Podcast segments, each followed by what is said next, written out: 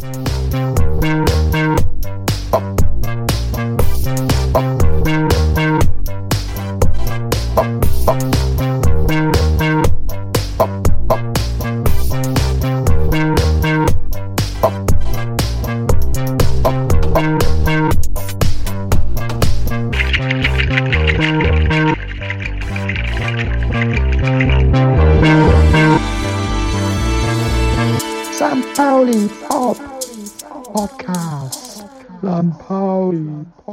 Herrliche Musik die ganze Zeit bei diesem sizilianischen Film, den ich gesehen habe. Und es war natürlich alles äh, italienische Schlager, die sie halt auch tatsächlich, die Ehrenmänner, wie sie sich selber genannt haben, äh, basieren natürlich, also diese Ehrenmänner haben natürlich ganz viel Tradition und egal, auch wenn man in anderen Ländern lebt, man muss immer wieder zurück nach Palermo. Oh, Pronto, Salvatore. Das ganze Stadion. Ja. 90 Euro 10. St. Pauli Podcast.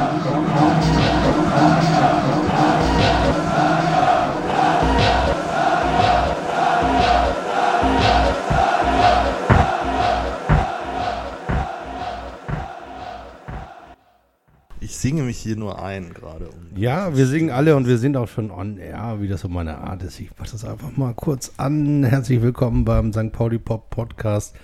Irgendwo Folge 91, 92. Wir müssen uns langsam mal darauf vorbereiten. Wir haben bald 100. Episode dieses Oha. Podcasts.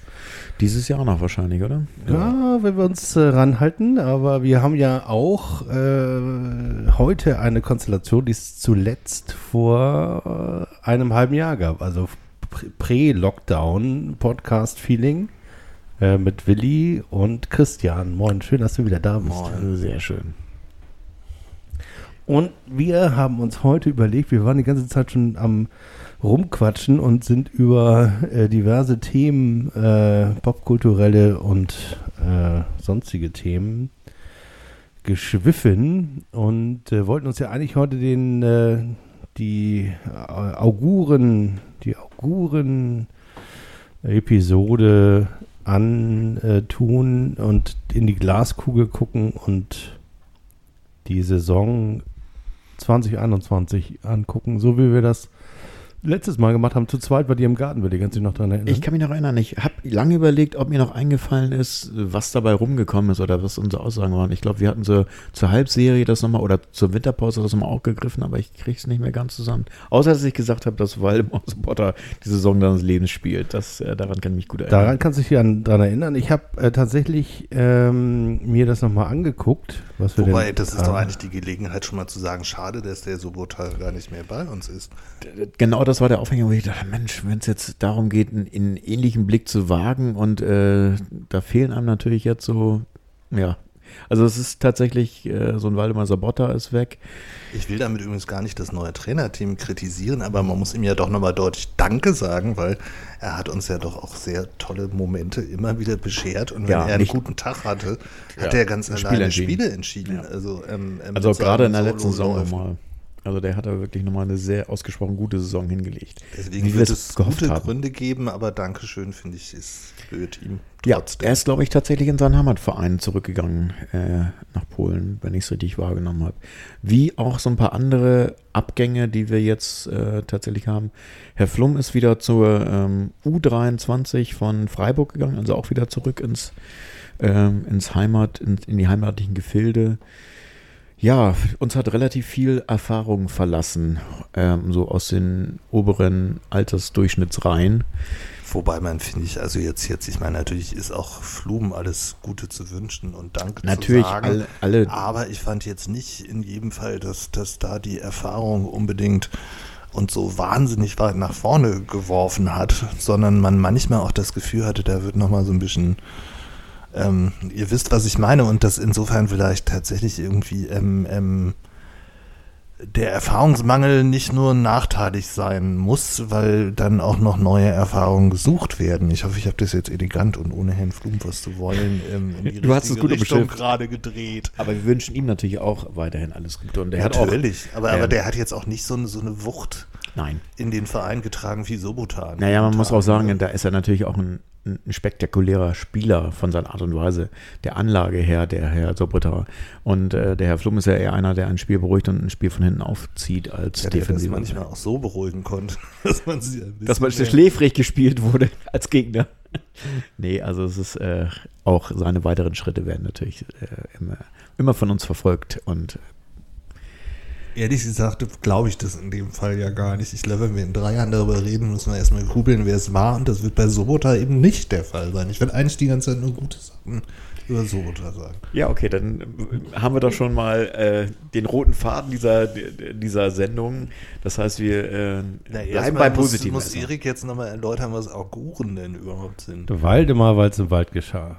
Es ist, auf, es ist auf jeden Fall, äh, Prost nochmal auf euch und auf eine neue Saison und auf, dass wir, dass wir sozusagen gesund und heil durch die äh, ja noch andauernde epidemische Krise kommen. Und äh, Ja. Und dass wir tatsächlich nenne ich das seit zwei Jahren, seitdem wir das machen, nenne ich das Auguren, aber eher als Verb. Also nicht als, äh, dass wir jetzt Auguren wären, aber sind wir ja in dem Moment, wo wir Auguren äh, Lesen tun. wir Zeichen? Ich, Also- weiß, nicht, ich weiß nicht, ich, äh, ich habe ich hab auch jetzt, wo du, Hast du das mich gefragt hast, Kaninchen schon mal vorbereitet? Ein Eingeweiden. wir lesen Wir- in den Eingeweiden von Pistazien. Also die Auguren Heute. ist keine Inselgruppe vor Griechenland, vom Festland oder so, ne? Nee, genau. Die Auguren waren äh, tatsächlich äh, äh, äh, eine Art Priester in, im, im römischen Und Staatsbeamte. und Staatsbeamte, richtig Staatsbeamte, die jedes größere Vorhaben einer Familie oder des Staates äh, auf ihre äh, Tauglichkeit geprüft haben. Also die haben ihre Nase in den Wind gehalten und gesagt, äh, da gibt es einige Götter, die fanden es doof und Nee, einige die hatten doof. richtig so, ich habe ja gegoogelt vorher, das wusste ich bis gestern auch nicht.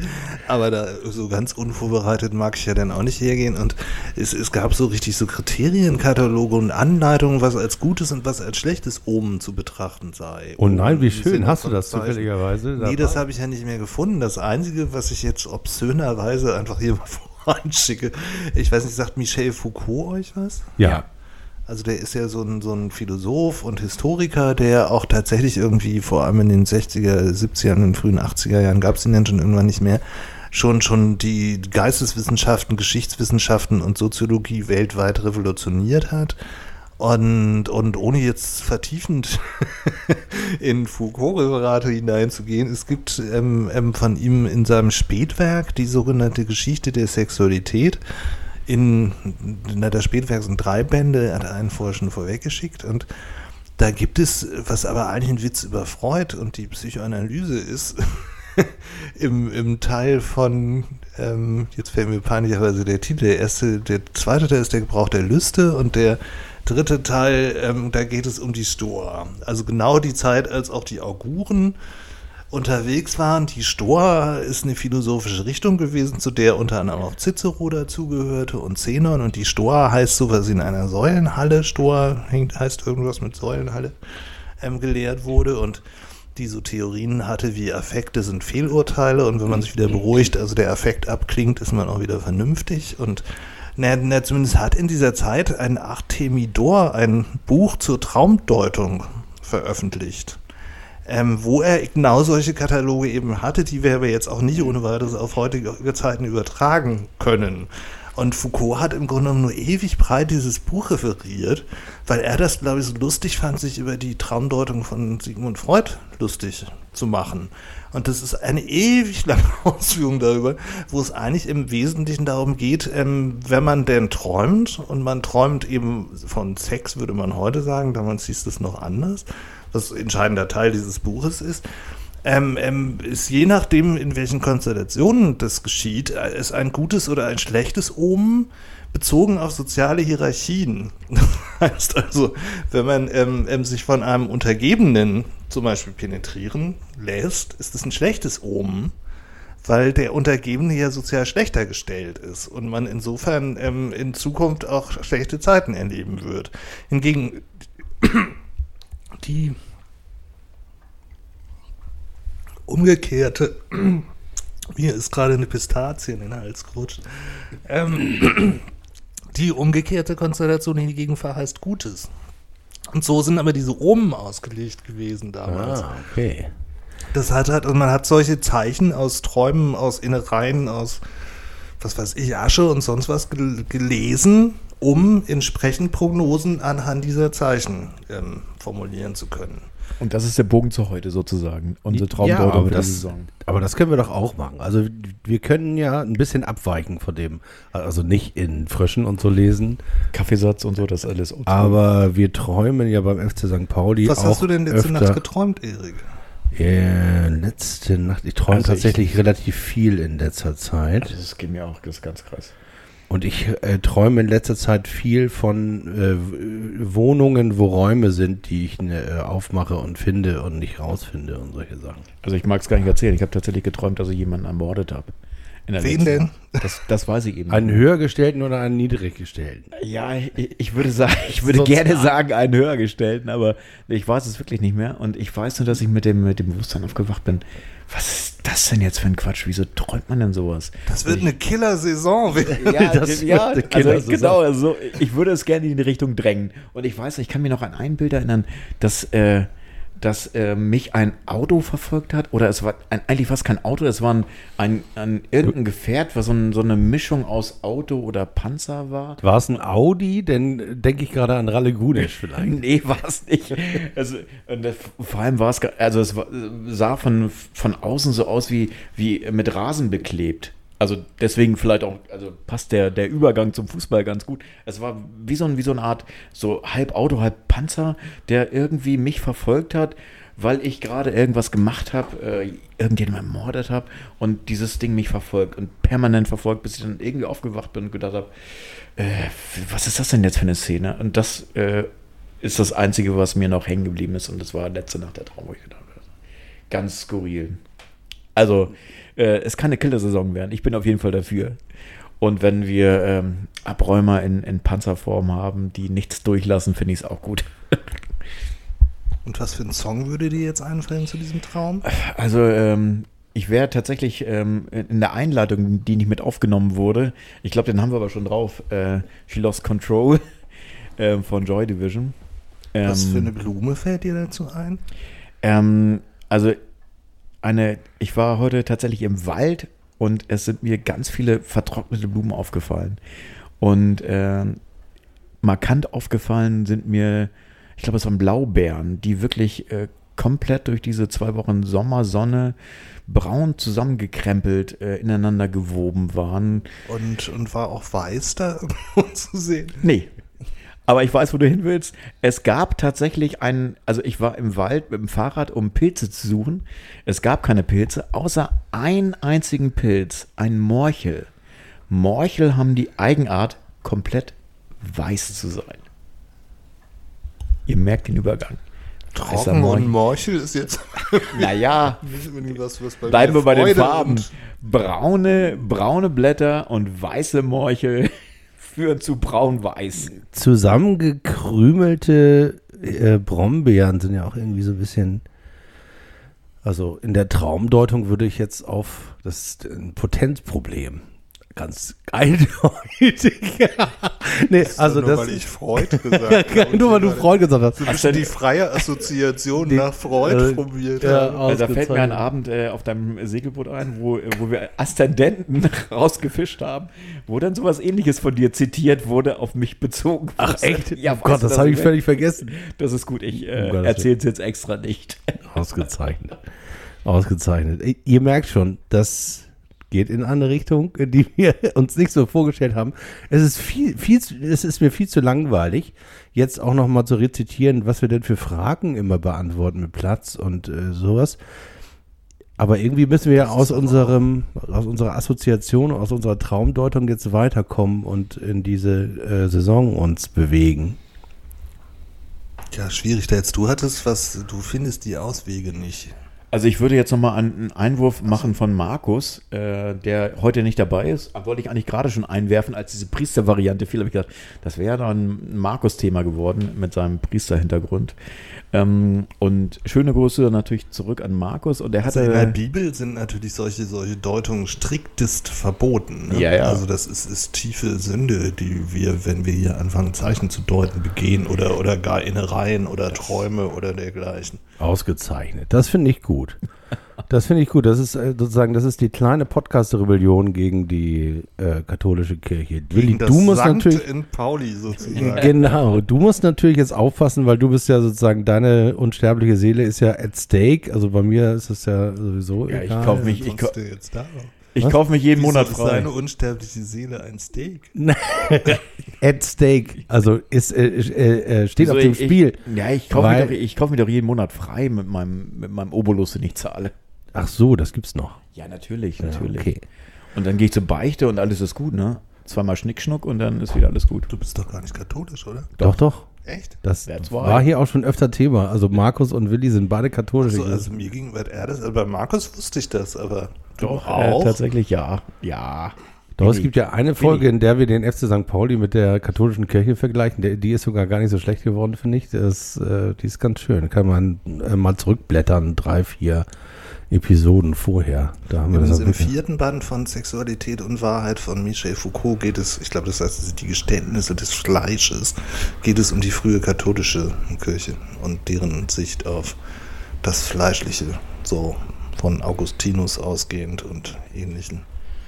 Hat sich vielleicht nicht viel getan, aber weiß man nicht, ne? Erbsünde. Ganz genau. Jos Luhukai als die Erbsünde sozusagen. äh, die, die, äh, wenn wir die, die letzte Saison nochmal so, äh, so gucken, was wir denn so augurt haben, haben wir gesagt, haben wir auch beide auf die Frage, ob äh, Jos Luhukai als Trainer des FC St. Pauli die Saison beendet, ein eindeutiges Nein von uns gegeben. Er wird an einem Wednesday verla- äh, entlassen, haben wir noch gesagt. Ja. Wir müssen mal nachrecherchieren, ob es vielleicht tatsächlich Mittwoch war. Dann würde ich mir jetzt hier Sorgen machen, dass wir sowas so präzise vorhersagen können. Er wurde doch aber nach Saisonende entlassen, nicht während der Saison. Könnte trotzdem Mittwoch gewesen sein. Aber die Entscheidung war schon gefallen vor Das Ende der behauptest Saison. du jetzt, ne? Das ist aber dann falsch prognostiziert. Also es wurde ja bis zum letzten Spiel abgewartet. Ja, komm. ist Das, so. das ist stimmt. Das stimmt formal natürlich. Nein, so das stimmt Ärger. nicht nur formal. Also Das das das Problem stimmt nämlich formal. irgendwie bei, bei dem Zeichendeuten ist ja, dass man immer so eine Wahrheit hinter den Dingen sucht. Und eigentlich müssten wir von da aus sofort in Verschwörungstheorien und ähnlichen Dingen landen, weil das nämlich deren Struktur ist. Also das, was die Auguren so gemacht haben, immer irgendwas hinter den Manifesten zu vermuten, was dieses hervorbringt, ist natürlich auch zum Beispiel bei der 23, also der Illuminati. Ich weiß, kennt ihr den Film vielleicht auch? Ja, den Ja. Film kenne ich.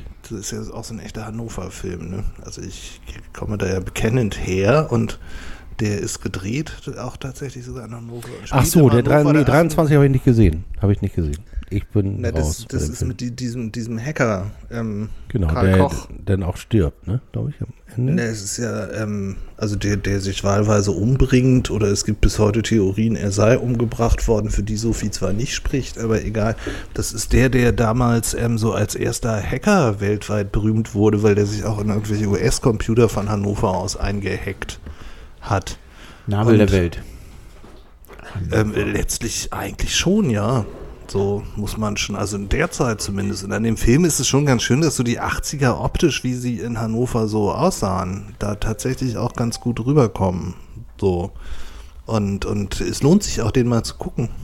Und, und, und der war so fasziniert von Illuminati, aber jetzt die, die Variante von, Gott, wenn ich mir diese Autorennamen mal merken könnte, Shearer und, und Wilson, genau. Also dieser bekiffte Anarcho-Illuminato-Band, wo so Hackbar, Zieleien und solche Leute auftauchen. Also nicht das, was später Dan Brown so verbrochen hat, sondern, sondern eigentlich, die, waren halt irgendwie Wilson und She Sheenen oder so ähnlich hieß der. Na, ähm, ähm, Alan Shearer. Der ist dann nachher Mittelstürmer geworden in England und als so Na, die, die haben eigentlich, glaube ich, die Leserbriefe beim Playboy beantwortet also, und haben sich dann Spaß draus gemacht, parallel mehr Frau- oder minder bekifft Frau auf Sommer. LSD oder sonst irgendwas, eben die, diesen absurden dreibändigen Illuminato-Schinken und den hat Karl Koch irgendwann in die Finger gekriegt, wo es auch eine so eine libertäre würde man heute sagen, ähm, Figur Heckbar Zilein gibt, nachdem er sich benannt hat. Im, in na, Netz gab es der da noch nicht, aber in diesen Hackerkreisen sozusagen. Das war das Und- Darknet. Naja, also die Vorstufe sozusagen. Und na, wa- warum ich ja auf den komme, der ist denn total auf diese Theorie der 23 abgefahren, die angeblich die Zahl der Illuminaten sei. Und wenn du einmal anfängst zu glauben, irgendwie die Illuminaten würden hinter dieser 23 stecken, siehst du die auf einmal überall. Ja, natürlich. Wer hat an einem Und- 23. Geburtstag? Wer hat an einem 23. Geburtstag? Willi. Ja. Naja, auch so, du, du, du kannst ja jede Rechnung so führen, dass in der 23 bei rauskommt. Und das, das, Das ist ja in, in, in bestimmten Dingen, ähm, Zusammenhängen auch passiert. Von daher ist es tatsächlich so, dass dieses ähm, eine Wahrheit hinter den Dingen anzunehmen, also zum Beispiel eine Kraft wie die Illuminaten oder das Weltjudentum oder was weiß ich nicht was, das ist tatsächlich irgendwie die, die, die schlimme Variante der Verschwörungstheorie. Die, die dann ganz schnell auf den Plan tritt, wenn man damit einmal anfängt, weil ich immer was, was ist denn die Kraft hinter den Dingen sozusagen, die, die Kaninchen Das war also eine Geweihe. Warnung. Wir müssen uns heute vorsehen, dass wir nicht. Ich musste es zumindest einmal erwähnt haben, so. Ja, das, äh, das stimmt auch, Das weil wir, weil wir 23 finde ich natürlich, weil wir natürlich als St. Paulianer auch 42. immer einen Traum haben in deinen, in meinen Träumen bist du Europacup-Sieger und ähm, wenn wir dann sozusagen die letzte Saison äh, ja augurt haben und sagen, uns war schon klar, dass das mit Just Luca nicht klappt. Ne? Also Auch wenn er nicht im Laufe sehr, der Saison. sehr präzise waren wir da nicht, aber äh, wir haben gewusst, das äh, klappt nicht. Ähm, wir haben, wir haben früh Schule gefordert auch. Also. Ja, hallo? Äh, bevor er überhaupt äh, Bevor selber, er selber überhaupt- wusste, dass er selber wusste, dass er gefordert werden würde. Haben uns auch schon sehr gefreut, aber mit dir zusammen noch nicht. Können wir also gerne auch noch mal machen. Wir sind natürlich da alle Feuer und Flamme. ja. Ja, Ja. ich auch. Also, pro. Europapokalsieger heißt ja tatsächlich, der kürzeste Weg dahin ist folglicherweise DFB-Pokal. Und das ist unser erstes Spiel und die, seit Sonntag steht der Gegner fest. SV Elversberg ist es, glaube ich, ne? Mit E war es ja. Ja, Elversberg. Ja. Warst du je in Elversberg? Nee, ich Was dachte, ist da überhaupt in Elversberg? Ich weiß nicht, was es ist. Was ist das? Gibt es da Elversberg? noch Schamanen, die ähm, aus irgendwelchen nicht, also Elversberg hat im Dann Elfmeterschießen haben wir ja gar keine. Chance. Dann haben wir gar keine Chance, wenn die aus- Schamanen haben. aus Kaninchen. Schamanen. Also Elversberg klingt für mich so wie elf Fußballer ähm, gehen auf äh, den Berg und lassen sich von uns die äh, Gebote zeigen, vorlesen. Du bist gerade in der Identifikation mit Ja. Moses gelandet. Genau, genau, meine kirchliche Quelle und äh, Jenny, Ursprung. äh, Jenny Elversberg. SV Elversberg. Übrigens. Saarland auf jeden Fall. Ja, genau. Da haben wir doch hier unseren Kollegen aus der Stabi. Der hier, unser Kollege, Twitter-Kollege. Das ist ja immer noch. Markus. Text und Blogs. Markus, genau. Der, der wird sich doch freuen. Der fährt doch da bestimmt hin.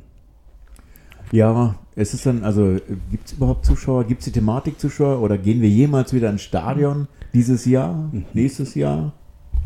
Also ich finde, es wird jetzt ja ganz schnell irgendein ganz blödes Medikament gefunden, mit dem keiner sowas wie Aspirin oder so, auf, wo auf einmal alle merken, das klappt und macht, den, macht das Ding tot. Und dann besten- können wir ganz schnell wieder ins Stadion gehen und ich vermisse das ehrlich gesagt auch. Das fehlt mir in meinem emotionalen Ausgleich total, da, da rumzubrüllen und zu pöbeln und zu singen und mich Ja. zu freuen und Also ich, ich Menschen das- zu treffen und Also ich merke das so an solchen Tatsachen, dass jetzt so ho hohe sportliche Ereignisse wie Champions League und irgendein Turnier und irgendein Endspiel zwischen, äh, zwischen Langweiler.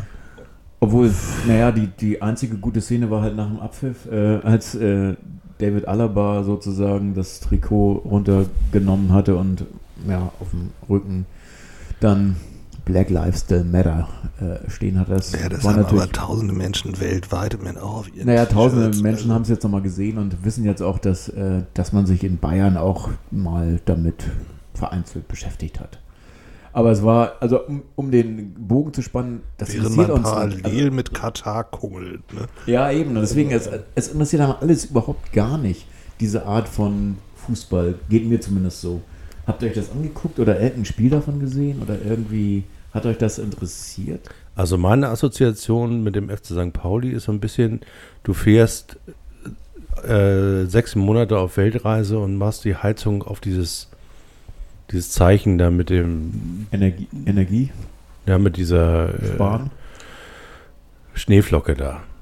Das heißt also, so. wir haben jetzt gerade so einen so einen Modus, der muss sein, damit sozusagen die Hölle nicht, die Wohnung nicht äh, gefriert und wir sozusagen nicht gekündigt werden, müssen wir sozusagen ein bisschen Miete noch bezahlen und müssen Spiele spielen, aber eigentlich sind wir doch gar nicht da. Also das Stadion ist leer und auch sinnbefreit, dadurch, dass wir nicht da sind. Immerhin haben wir da gerade Tarek Tesfu gedreht, also es ist gelegentlich belebt. Wann war denn das eigentlich? Wann, wann habt ihr das gedreht? Das verlinke ich auch nochmal in den äh, Ding, in den Dingens, Show Notes, Das die. haben wir vor ungefähr zwei Wochen. Ich weiß das Datum nicht mehr ganz genau. Und, und da geht man dann auch so rein. Ich finde ja eh, dass es ganz gut geworden ist und, und habe auch natürlich vorher abgesprochen, dass ich gerne drüber reden kann, weil ich da quasi Redaktion mache. Das ist ein Format, was zusammen mit der Technikerkrankenkasse unter dem Dach der Weltverbesserer läuft und Heureka heißt und wo wir mittlerweile auch schon die fünfte Folge gemacht haben und wo unter anderem auch schon Aladdin Elmar Falani und sehr spannende Sachen tatsächlich noch zu Corona-Zeiten über sowas Skype-ähnliches erzählt hat, zu Bildungszusammenhängen. Den fand ich übrigens äh, am, bis, bis auf Tarek, den fand ich noch eine Runde spannender, aber den fand ich extrem spannend. Der, der hat auch wirklich wahnsinnig spannend, also was das quasi im Bildungssystem auslöst, dass es auf einmal diesen Lockdown gibt und was das gerade für Schüler, die es eh sozial schwerer haben, bedeutet. Also, dass sie teilweise schon messen könnten, wie die zurückfallen tatsächlich in sechs Wochen Sommerferien und das nicht etwa, weil sie so böse Eltern hätten oder so, sondern weil sie einfach nicht mehr in diesen Zusammenhängen, in denen bestimmte Dinge, ähm, ähm, die mit Bildung zusammenhängen, ähm, ähm, oder die da als gut befunden werden, noch weiter gefördert werden und, und dass er tatsächlich auch gesagt hat, dass, dass das soziale Gefälle quasi und die, die soziale Hierarchie ganz deutlich ausbauen würde, dieser Lockdown, den es in Bildungszusammenhängen gibt, so als eine seiner vielen sehr guten Thesen. Und Herr Perksen hat ja auch eigentlich sehr gute Sachen uns erzählt, ein Kommunikationswissenschaftler, darüber, ähm, wie man denn nun mal im Netz kommunizieren könnte, auch wie das Netz entstanden ist und, und dass man eben auch nicht mit Nazis reden sollte, wenn sie wirklich welche sind. Und ähm, hat er eigentlich auch, finde ich, ganz gut auf den Punkt gebracht. Es lohnt sich, das nochmal anzugucken. Zum Schluss war jetzt eben Tarek Tesfu da, ein schwarzer Queerer, ähm, Moderator der und YouTuber, der im Zusammenhang von Funk, diesem öffentlichen rechtlichen Projekt im Format Jäger und Sammler, sich etabliert hat und finde ich ausgesprochen pointiert über queere Zusammenhänge und Antirassismus in den Medien geredet hat und auch sich sehr kritisch dazu geäußert hat, wieso er auch in Stadion wie das des FC St. Pauli nicht ohne weiteres reingehen würde. Was, was eben weiterhin, ich meine, gut, im Moment geht da eh keiner rein, aber, aber was finde ich auch, auch ernst genommen werden sollte in diesen ganzen Diskussionen, wie sie auch in der AG die Diversity gerade stattfinden, ähm, ähm, wo es eigentlich darum geht, eben Atmosphären zu schaffen, dass nicht nur Flaggen mit Regenbogen drauf irgendwie geschwenkt werden, sondern, sondern dass weiterhin intensiviert noch wird, was sehr viele ja schon seit Jahren versuchen, nämlich auch das Stadionerlebnis diverser zu gestalten, indem man es so weit öffnet, dass jeder sich da wohlfühlen kann. Und Tarek hat eigentlich erzählt, wieso man sich da nicht so wohlfühlen kann. Auf der Gegend gerade sitzend und noch die, die Graffitis im Stadion kommentierend. Und ich finde, dass das eigentlich ganz gut geworden ist. Das ist audiovisuell und kann über YouTube, über Weltverbesserer, Facebook und diverse Kanäle angeguckt werden. Ja, das verlinke ich hier auch nochmal in den Show Notes, denn das ist ein, sozusagen, das ist ein starker Satz, den er gesagt hat. Also zwei starke Sätze, die sind mir hängen geblieben. Das eine war, dass er gesagt hat, ähm, okay, das, die Einladung zu dem stark, starken Satz ist, dass er gesagt hat, ja, der FC St. Pauli macht gutes Marketing. Das war sozusagen, äh, das ist auch bei ihm angekommen, dass der Verein sich anders positioniert, obwohl er eigentlich mit Fußball nichts am Hut hat. Aber danach kommt Er dann hat das, glaube ich, als einen toxischen Raum und hat sich gefragt, wieso eigentlich irgendwie ist denn auf einmal im Stadion möglich ist, dass irgendwelche Typen sich um den Hals fallen, abknutschen. Aber eben auch nur da. Also, Genau. dass das eher so, so ein Raum ist, wo man dann mal darf und sobald man draußen ist, ist mal wieder der übliche Arsch. So, also jetzt mal etwas überpointiert formuliert. Und, Ja. und so ungefähr hat er das gesagt und gemeint, glaube ich auch zumindest. Also mich hat noch ein ganz, an, noch ein ganz anderer Satz äh, sozusagen äh, ge, gepiekst. Das eine war, dass eben die Haltung nicht verhindert, dass er, wenn er ins Stadion ginge, äh, der Gefahr ausgesetzt ist, rassistisch beleidigt zu werden. Das kriegt man nicht hin. Das ist Status quo sozusagen. Und daraus äh, abgeleitet hat er ja im Grunde genommen äh, eine, äh, einen Wunsch formuliert und den, den fand ich nämlich, das war der zweite starke Satz, der bei mir verankert wurde, war, dass äh, er sich wünschen würde, dass die, ähm, dass die äh, Wirklichkeit, die auf den Stickern beschrieben wird, auch sich in der Realität manifestiert. Das fand ich einfach einen schönen, auch ein Auftrag, den wir Im tatsächlich. Stadion und auch darüber hinaus. Genau. ja so sein. Ja, das fand ich stark. Also könnt, solltet ihr euch angucken. Wozu man ja sagen muss, dass zum Beispiel der AG Diversity auch wirklich äh, immer sehr ernsthaft dran gewerkelt wird, zumindest. Also ähm, ähm, kann man ja auch mal hervorheben. Aber, aber es war eigentlich auch wieder deutlich, dass tatsächlich auch bei einem Stadion wie bei unserem die Barrieren noch sehr hoch sind, dass Leute sich da reintrauen und dass sich auch alle mal fragen können, wie sie da das noch willkommener gestalten könnten, weil im Moment ist ja auch genug Zeit, sich solche Gedanken zu machen, sozusagen. Ja, zumal es ja auch immer die Machtfrage gestellt wird. Ne? Und das ist ja auch Teil der AG Diversity gewesen, bei dessen letzten Das ist auch Teil dessen, was er erzählt. Genau. Also ähm, wenn es um Medien geht. So, also ich will jetzt nicht zu viel daraus erzählen, dann muss man sich nicht mehr anhören, weil er das ganz gut auseinander nimmt, wie das auch gerade für, einen- für einen schwarzen queeren Menschen, wo er Wert drauf legt, dass es queer in dem Fall ist und nicht schwul. Ähm, ähm, wieso das eben auch da einfach ganz bestimmte Mechanismen gibt, denen so der die gemeine Hete sich nicht aussetzen muss weil, weil, weil solche ähm, ähm, Zuschreibungen gar nicht getroffen werden, sozusagen. Und das sind eben welche, die nicht nur in den Medien gelten, sondern genauso gut auch in Vereinsgremien, sozusagen. Wenn wir die nächste Saison beschreiben und jetzt auch den Umbruch jetzt nochmal beschreiben, das ist, äh, das ist eine Geschichte, die ist mir so ein bisschen aufgefallen, ähm, dass ähm, Das ist ja nicht unabhängig davon, ne? Also, ähm, Genau, also wenn wir jetzt dieses Thema auf die, den Profikader projizieren, da muss ich sagen, ähm, habe ich ehrlich gesagt ein bisschen ähm, Schiss bekommen zuerst, ähm, als äh, ein O-Ton von Schulle durch den Boulevard geisterte, dass er, ähm, dass er bewusst sozusagen deutsch sprechende Spieler ähm, verpflichten will, weil er das für so sehr wichtig hielt. Das hatte äh, so, ich habe da, ich habe da gleich irgendwie Angst bekommen im Sinne von, oh Gott, jetzt wird dieser Verein noch äh, sozusagen. Ich glaube, das war ein bisschen anders gemeint. Also ich glaube, es basiert eher auf der Tatsache, dass, äh, dass die Kommunikation auf dem Platz funktionieren soll. War, äh, war ja auch anders gemeint. Äh, sozusagen hat bei mir nur irgendwie gleich ähm, äh, Weil das sozusagen Wort Deutsch drin vorkommt, sagst du. Assoziationen ausgelöst und die, die, ähm, äh, die, Na, die, das die ist man natürlich. Frage, ob man das als Verständigungsmöglichkeit sieht oder leitkulturell. Ich glaube, da gibt es schon noch einen Unterschied. Ja, natürlich, so war das von So. ihm nicht gemeint. Ich habe sozusagen, äh, ist bei mir nur auf komische Assoziationen getroffen. Ich habe dann mir da Sorgen gemacht.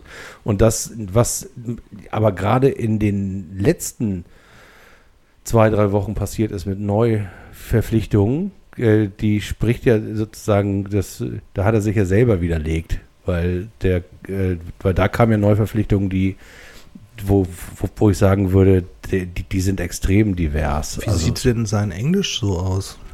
das weiß ich nicht. Das ist eine gute Frage. Das würden wir feststellen, wenn der Durchmarsch im DFB-Pokal stattfindet und er international. Spätestens Antworten im muss. Champions League-Finale. Da muss er tatsächlich äh, mehrsprachig agieren oder zumindest Englisch. Ähm, meint ihr dann erst Ende der nächsten Saison noch Trainer oder Ende der Saison? Ich glaube, mit Ko- also da würde ich jetzt sagen, definitiv ja. Ich glaube nicht, dass wir mit ihm so eine Meckler-Erfahrung Nee, haben, glaube ich wie wir die ja auch schon hatten. Dafür ist der aber auch zu eingebunden in den ganzen Aufbau der Jugendmannschaften. Das heißt, der, der hat ja jetzt jahrelang die geprägt, die er da nun auch einbaut in das, Ja, was das da ist jetzt ja, so kommt. also die Jugendkultur, das sind, glaube ich, fünf Leute, die davon umgehen. Und dann noch die Jugendkultur beim Trainerstab, wo dann tatsächlich, ich glaube, sein Co-Trainer ist 27, der da von einem also so alt, wie ich mich immer fühle, sozusagen. Genau, also du bist immer entweder 27 oder eine andere Zahl. Und äh, also es ist schon Jugendkultur viel, was auf uns zukommt. Und diese, diese Thematik, die Markus nochmal in den Raum rief, äh, geworfen hat, so von wegen, die wir nochmal ansprechen sollten, ob wir jetzt tatsächlich Erfahrung verloren haben und ob die jugendliche Dynamik dazugekommen ist, ob das reicht für ein positives Abschneiden der Saison. Weiß ich gar nicht, ob man das jetzt so äh, pauschal sagen kann, dass das eine Ja, Gefahr allem, wa- wa- was ist denn überhaupt Erfahrung? Also ich meine, Erfahrung kann auch Stagnation sein oder Verhärtung oder, oder nichts Neues ausprobieren wollen. Und, und, und jetzt mal rückblickend, ähm, haben wir irgendwann jeder davon profitiert, dass da nun irgendwie ganz viel erfahren. Also wir als FC St. Pauli meine ich, das kann ja bei anderen Vereinen auch anders sein, aber, aber so, so die euphorischen Geschichten waren doch eigentlich immer die und die, die uns auch am weitesten. Ich meine, Stani, als der angefangen hat, hatte der auch nur eine Erfahrung, der hat es halt gemacht. Und, und wir sind aufgestiegen jetzt vor 20 Jahren, na, vor 21 Jahren, ähm, ähm, mit einer Mannschaft, die jetzt nicht unbedingt unerfahren war, wo lauter Aussortierte auf dem Stadtplatz standen, die, die, die was zu beweisen hatten. Mhm. Und, und dadurch kam der Spirit rein. Also es gibt ja immer so, äh, also Erfahrung als, als sowas wie Seinsqualität immer ganz großartig gesprochen. Irgendwie ist, ist ja sehr ausgefächert, deswegen finde ich, sagt Erfahrung an sich immer nicht viel, wenn man nicht sagt, welche ist es denn nun mal gerade. Und, und gerade so diese Underdog-Erfahrung, zum Beispiel, die diese Aufstiegsmannschaft 2001 hatte, die, die, die, die ist wichtig. Oder gerade bei uns, weil, weil wir ja nun nicht irgendwie so wie, sag mal, irgendeine etablierte Mannschaft irgendwie, wo das alles auch, auch einfach nach anderen Regeln läuft. Wen gibt es denn da noch? Bayer du meinst, du meinst, Achso, du meinst zweite Liga? Die, also Bayer Leverkusen der zweiten Liga ist der HSV, oder? Oder wie sieht das aus? Etablierte Mannschaften, ja. Den gibt es nicht mehr. Nein, aber, aber, es gibt ja irgendwie, ich meine, ich mein, wir, wir, wir müssen ja irgendwie unsere, unsere psychischen Ressourcen irgendwo anders herholen, habe ich immer das Gefühl, als, als jetzt irgendwie andere, die sich etwas biederer definieren. Also was ich komisch finde, ist die Tatsache tatsächlich, dass der sportliche äh, Timo Schulz sozusagen sehr spät äh, ins Profilager gegangen ist. Ich glaube, er hatte mit 30 erst sein erstes Das war auch diese Aufstiegssaison. Ich glaube, er ist erst wirklich Stammspieler geworden mit 30, also sehr, sehr spät sozusagen.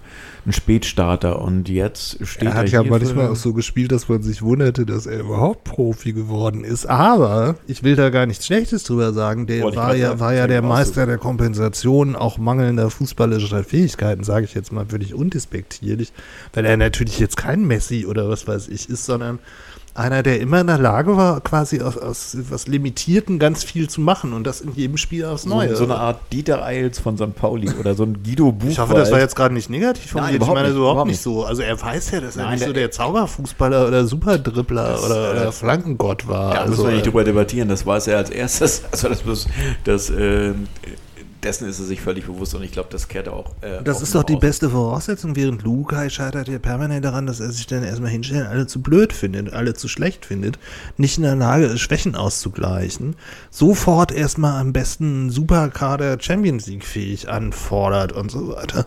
Und, und wenn Timo Schulz irgendwas kann, dann ist, ist das etwas aus dem machen, was da ist auch wenn es hier und da vielleicht nicht perfekt ist. Und, und, und, und das traue ich ihm ehrlich gesagt auch sogar noch mehr zu als als Megle, der glaube ich ein bisschen verkopfter war, wobei ich gegen den auch nie irgendwas hatte. Das war ja irgendwie auch auf irgendeine Art jetzt nicht nur unbeeindruckend, was der da so gemacht hat, nur noch nicht ganz ausgereift. Und ich glaube, dass das gerade in der Hinsicht tatsächlich Schule irgendwie für uns ein echter Trumpf ist. Ja, das glaube ich auch. Und ich glaube auch, diese Jugendkultur wird äh, dem keinen negativen Abbruch bringen. Aber ich bin bei einer Situation, bin ich mir relativ sicher. Ich habe gestern gerade oder vorgestern gerade in der aktuellen Elf Freunde da ist ja so ein, auch so ein, so ein äh, Ausblick in die Saison und da hieß es tatsächlich auf der FC St. Pauli-Seite, der Schlüsselspieler der Saison wird Henk Fährmann. Und da habe ich so gedacht, hm, ist, ja, naja klar, also es, ist, es hängt viel an seinen Toren. Äh, er ist vermeintlich äh, einer der wenigen Älteren, die so mit Herrn Knoll und anderen wenigen, die jetzt so die Erfahrung haben, die vermeintlich wichtige. Ähm, aber ich würde eigentlich gerne sagen, als Schlüsselspieler würde ich irgendjemanden sehen, den wir noch gar nicht auf dem Schirm haben, der, ich, der uns wirklich komplett überrascht. Ja, sag mal. Ja, lass doch, das ist doch ein schönes Thema. Beispiel, der ne? Schlüsselspieler der, der Saison. Genau. Äh, die 20, wir, wir haben nie durch irgendeinen Schlüsselspieler Erfolge gehabt. Naja, also es ist eine Rubrik, die der Beziehungsweise die wenn so Schulle irgendwie eine, eine, Situation schafft, in der wir durch Schlüsselspieler Erfolge haben, dann macht er auch was falsch. Es muss doch, es muss doch irgendwie ein Gefüge und ein Team entstehen, in dem es dann auch, auch, also ich meine jetzt bei aller Wertschätzung für Fährmann, der natürlich einen Unterschied macht, klar, das haben wir ja irgendwie oft genau gesehen. darauf, darauf wollten die halt nur. Aber, aber wenn, das ist doch wieder so eine typische Mopo-Notenlogik. Boulevard. Äh, na, das ist noch nicht mal nur Boulevard, das ist einfach ein bisschen platt weil, weil, weil ähm, ähm, es natürlich darum geht, dass, dass da ein Spirit entsteht, dass es letztlich auch, auch tatsächlich egal ist, ob der mit auf dem Platz steht oder nicht, weil der Rest irgendwie sich so gut versteht und zusammen gerne Fußball spielt und für den FC St. Pauli gewinnen will. Ja, aber lass uns das doch anders formulieren. Also, welcher Spieler, der, den wir jetzt in dem Kader sehen, Wir kennen doch sieben davon noch überhaupt nicht. Doch, wir haben doch, ich habe doch, da haben wir doch alle die, die Karrieren rückblickend verfolgt jetzt und haben jetzt gesehen, die und die Neuzugänge. Da gucken wir doch, wo sie vorher gespielt Das haben. total so nicht mal genau, wie man die ausspricht, gebe ich ja zu. genau. Auch Aber total das, blöd, kann man mir das- jetzt auch einen für verpassen, ist aber nun mal so. Und, ja, das äh, ist ja auch eben, das ist auch das Spannende der neuen Saison, dass alles neu ist, samt Aussprache und samt. Aber äh, deswegen ist doch eher die Frage, was für ein Feeling hätten wir denn gerne, wenn wir die spielen sehen, als welcher Spieler soll denn nun herausragen? Das finde ich wirklich eine falsche Frage. Nee, herausragend nicht, sondern sozusagen, welcher Spieler überrascht uns einfach? Ähm, und ich habe auch. also, wenn wir das jetzt schon wissen, dann überrascht er uns auch nicht mehr. Nein, aber wir auguren doch. Wir müssen doch irgendwie so ein bisschen auguren. Ich leg dir da gleich eine Fledermaus hin. Dann kannst du in Also ich, ein bisschen ich, ich habe rumlesen. mich ja schon festgelegt. Also ich bin tatsächlich, weiß ich gar nicht warum, aber der, ich glaube, der heißt Daschner, der von Duisburg kam, ja, der auch als einziger, glaube ich, ein bisschen Ablöse gekostet hat. Ist, glaube ich, ein linke offensive Außenbahnspieler. Das ist äh, vielleicht dem gezollt, dass ich im letzten Jahr gesagt habe, äh, der Waldemar Sobotta wird der Spieler der Saison für mich sein. Äh, in, oder der Hoffnungsträger, der wird uns alle überraschen. Und dieser Platz ist frei geworden und vielleicht soll das einfach dann mal einer machen, der jetzt komplett neu ist und komplett überrascht uns, mich. ich hätte da noch einen anderen im Angebot. Du willst doch nur Peter Buchtmann sagen. Nein, sollst du nicht. Nimm anderen. Dieselbe Kategorie, ehrlich gesagt. Oh, Also ich oh. würde mir wünschen, dass mich, dass mich jemand meiner ganzen Vorurteile beraubt, eben weil es diesen Spirit gibt und weil er sich Oh. selbst, weil er sich selbst von Luhukai mitbefreit hat und jetzt äh, sozusagen in diesen Spirit mit äh, prägt und weil er sozusagen Bartpate für Christian ist. Also, ich, du meinst Herr Knoll? oder? ich würde mir von äh, Marvin Knoll wünschen, dass, äh, dass er in seinem dritten Jahr beim FC St. Pauli endlich ankommt. Weil ich meine, schauen wir uns den Jahr- Typen doch mal an. Der ist angekommen als Posterboy. Ne? Den haben sie ja irgendwie, bef- äh, der hat, äh, mit dem haben sie schon Ja, Fotos auf dem. Skateboard mit seinem Bart gemacht, da hat er noch nicht einmal gegen Ball getreten. Und da musste er natürlich auch echt erstmal runter von diesem, von diesem Posterboy-Image und dann das auf den Platz bringen. Und dann hat er irgendwie tatsächlich, irgendwo ist er dann links abgebogen mit Lukai, war er tatsächlich, muss man auch im Nachhinein sagen, der einzige oder einer der wenigen, die öffentlich Kontra gegeben haben und Ja, ja, dafür mit- bezahlt haben. Mit Henk Fährmann zusammen. Genau, und äh, sozusagen Henk Fehrmann brauchte er, Knoll brauchte er nicht, also hat er auch dafür bezahlt, sich gerade gemacht zu haben, aus welchen Gründen auch immer. Äh, er meinte, das sei notwendig. Äh, und deswegen finde ich das, fände ich das eigentlich eine schöne Geschichte im Sinne von Spirit, wenn er dann auch einer derjenigen wird, die diese Saison äh, den mit vorantreiben. Ich finde, wir machen Christian Fied, heißt der so, der aus der zweiten. Ja.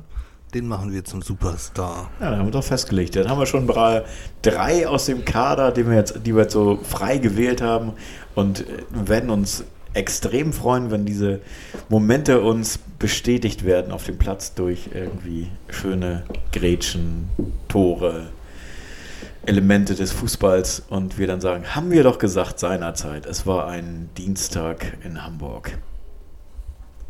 Aber der Team Spirit ist ja trotzdem am schönsten. Wir, wir sagen jetzt jeder einen Song, den wir uns wünschen würden, dass er das widerspiegelt, was Aber wir gerne eine- an aber nicht- Fußball in der nächsten Saison aber nicht auf Platz sehen wollen. Nein. Teams. Kleines Wortspiel, da muss Oh Gott, da, da Karlauer, 2 Euro in die. Karlau-Kasse. Feels like Team Spirit ist sehr schön. So, äh, Hast du denn Überschrift für deinen. wir haben den Namen des Podcasts, Feels like Team Spirit. Es ist Ja, es so- ist, ähm, aber ich finde die Idee gut, dass es uns äh, offiziell schwerfällt, einzelne Spieler hochzuheben oder ähm, als Ich bin Schlüsselspieler für lassen. Power von Snap. Ich glaube, haben wir schon. Auf Das haben wir auf der Playlist, äh, haben wir es schon. Ja, wir Das haben doch ein schönes das sind über 300 Songs, die wir da schon, wir haben Ich schon hab- 300 Songs. Ich habe tatsächlich bewusst mir vorhin ein paar Fotos gemacht von Sachen, die ich unbedingt auf die Playlist setzen wollte, weil die Musik mich aktuell sehr begeistert. Und dann Can You Feel It von Mr. Fingers, dann war das auch schon. Ja, haben wir auch schon. Echt? Scheiße. Also ich hatte The Oriels und zwar Space Samba. Fand ich äh, tatsächlich eine, ist ein sehr schöner Titel von dem aktuellen Album, das ich auch sehr lobenswert. Space Samba als Überschrift in die Saison ist auch so. Ja, Space Samba. Space Samba, Samba ist, from Outer ist, Auf dem Space. Album ist es tatsächlich die Disco. äh, Version, Disco-Voltante Version. Also das klingt ja, ähm, muss man eigentlich gut finden sozusagen. Also The Oriels. Ich muss noch ganz kurz mal nachdenken. Mach mal weiter mit dem Auguren. Fledermäusen auf dem Tisch. Fleder, die. Fledermaus liegt auf dem Tisch und jetzt gucken wir mal, was da drin Ich wollte noch, ich wollte dir noch einen Tipp geben. Äh, und zwar, die Saxophonistin hat ein Soloalbum gemacht, über den wir uns, glaube ich, mal unterhalten haben, aus London. Äh, irgendwas mit M. Garcia, nur Garcia, aus, aus dieser, ich glaube, die ist auch aus dieser London Jazzwelle. Die hat jetzt ein Album veröffentlicht, das extrem gut ist. Muss ich dir nachher mal, also würde ich auf die. Playlist mal äh, äh, legen, äh, setzen. Ein ganz tolles Album, äh, sehr jazzig, sehr äh, Cool. innovativ, ja, sehr schön. Ich suche das mal raus und mach das mal auf die Playlist. Was ist da los? Eingeschlafen? Nein, umgekippt. Klötert das. Nee, das ist äh, der Kühlschrank. Solche Chewbacca. Im- Klopfkäfer im Kühlschrank. Ja, vielleicht ist da irgendwie wer drin, den du noch noch nicht befreit hast. Oh, oh. Wer kann das sein? Wer kann Wenn das da in Team sein? Polterkreis, der hier auch die ganze Zeit auf, auf die laute Heizung im Keller wirkt oder so. Das kann durchaus sein. Stimmt, stimmt. Das hörte sich doch gerade so an. Ja. Erik, du bist ja ganz sicher, dass es der Kühlschrank ist. Ich bin mir ganz sicher, es gibt keine, ke- keine Deutung hinter dem Kühlschrank. Da sind schon einige meiner Gäste verschwunden. Warum, weiß ich nicht. Was ist das? Was ist das? Die werden von dem Kühlschrank automatisch in äh, Wildschweinpastete. Wildschweinpastete rum. Geh mal zur Seite.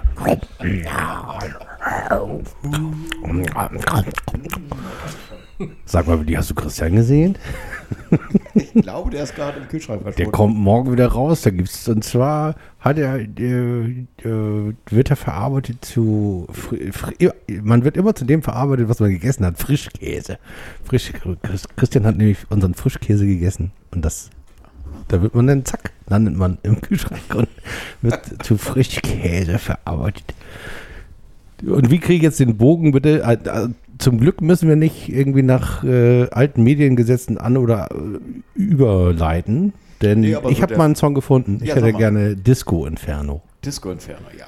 Ich hätte gerne ein Inferno. Ein, ein, ein, ein Disco gut. Inferno. Zumal wir das ja auch, äh, ihr hattet das vorhin angesprochen, ähm, wir werden, ich glaube aber tatsächlich, wir werden das äh, Disco Inferno in uns entfachen müssen. Auf äh, am entfacht da nix dieses Jahr. Ich finde, wir imaginieren lieber alle, dass dieses Corona-Drama nun endlich mal ein Ende nimmt.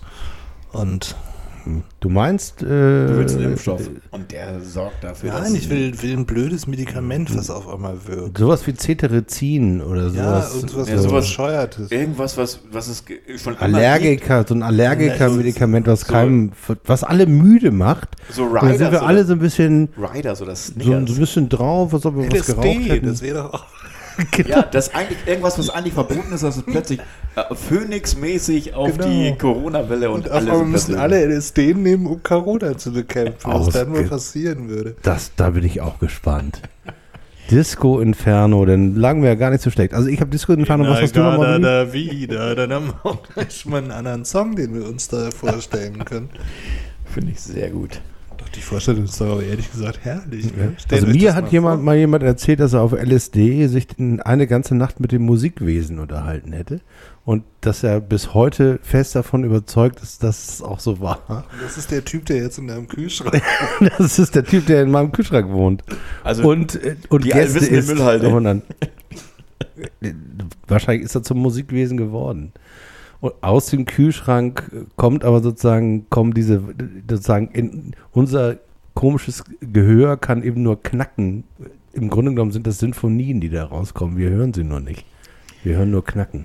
Das Knacken mache ich jetzt mal auf die St. Pauli Pop Playlist sozusagen. In der Garda da wieder hatten wir, glaube ich, noch nicht, oder? Doch, hatten wir auch schon drauf Echt? tatsächlich. Ich glaube ja. Ich gerade Langweilig, ne? Immer dieselben. So, was gibt denn sonst noch im psychedelischen Hymnen?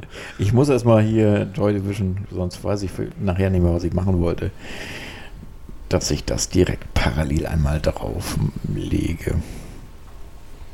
Ja, Ich hatte mal im Interview so eine Frau, die so eine Frauenband aus dem Zappa-Umfeld gebildet hatten und die hat eigentlich die ganze Zeit nur über LSD geredet. Miss irgendwas.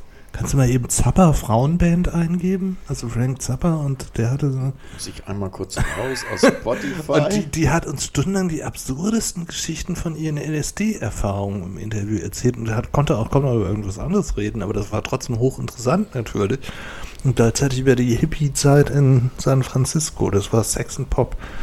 Folge 1, wo wir auch den wundervollen Tuli Kupferberg von The Fax, die kannst du auch, also Fax schreibt sie als F-U-G-S, die waren aus New York und Tuli Kupferberg lebt leider nicht mehr, aber der war dann auch schon so um die 80 im Interview.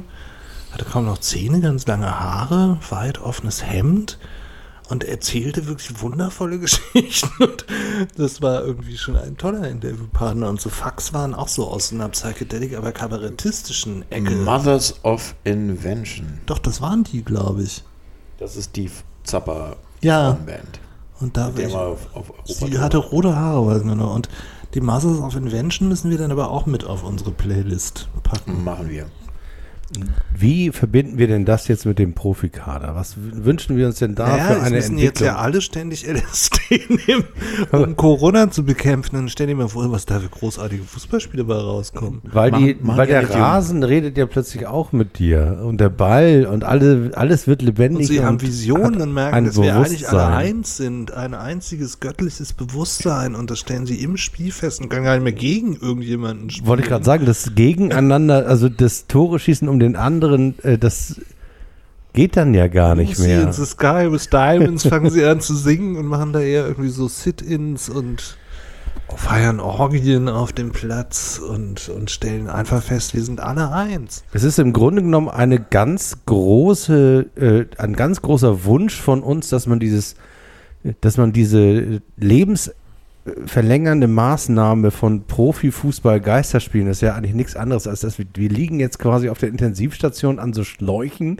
sind eigentlich schon gegangen und äh, hoffen, dass uns das LSD wieder zurück ins Leben bringt. Also wir sind eigentlich im Koma. Wir sind eigentlich schon, schon am Ende einfach. Wir sozusagen, wir, wir funktionieren nur noch. Die Maschine äh, pumpt äh, sozusagen Sauerstoff in die Lungen und, Wachkoma. Und im Grunde genommen auch um popkulturell ist natürlich, ist das natürlich echt dunkle Seite der Macht. Die, auch. dunkle Seite der Macht, die wir gerade hier mit Okay, ich bin dein Vater. die wir natürlich, die wir natürlich tatsächlich gerade bespielen mit diesen Geisterspielen. Und das muss natürlich, das muss natürlich aufgelöst werden, so etwas wie, dass sich die Spieler einfach sagen, so, so, so eine Humbug machen wir aber nicht mehr mit, sondern wir nehmen jetzt alle LSD und äh, umarmen den Rasen und uns auch und die Tore und das und uns, weil wir natürlich Dann, dann machen sie Musik und wir Ja. raven stattdessen alle im Stadion. Das heißt, es gibt für die Neuzugänge tatsächlich auch nicht mehr den Stadtteil-Rundgang, oder? Weil Da- der Stadtteil die liegt ja, Rundflüge gibt es.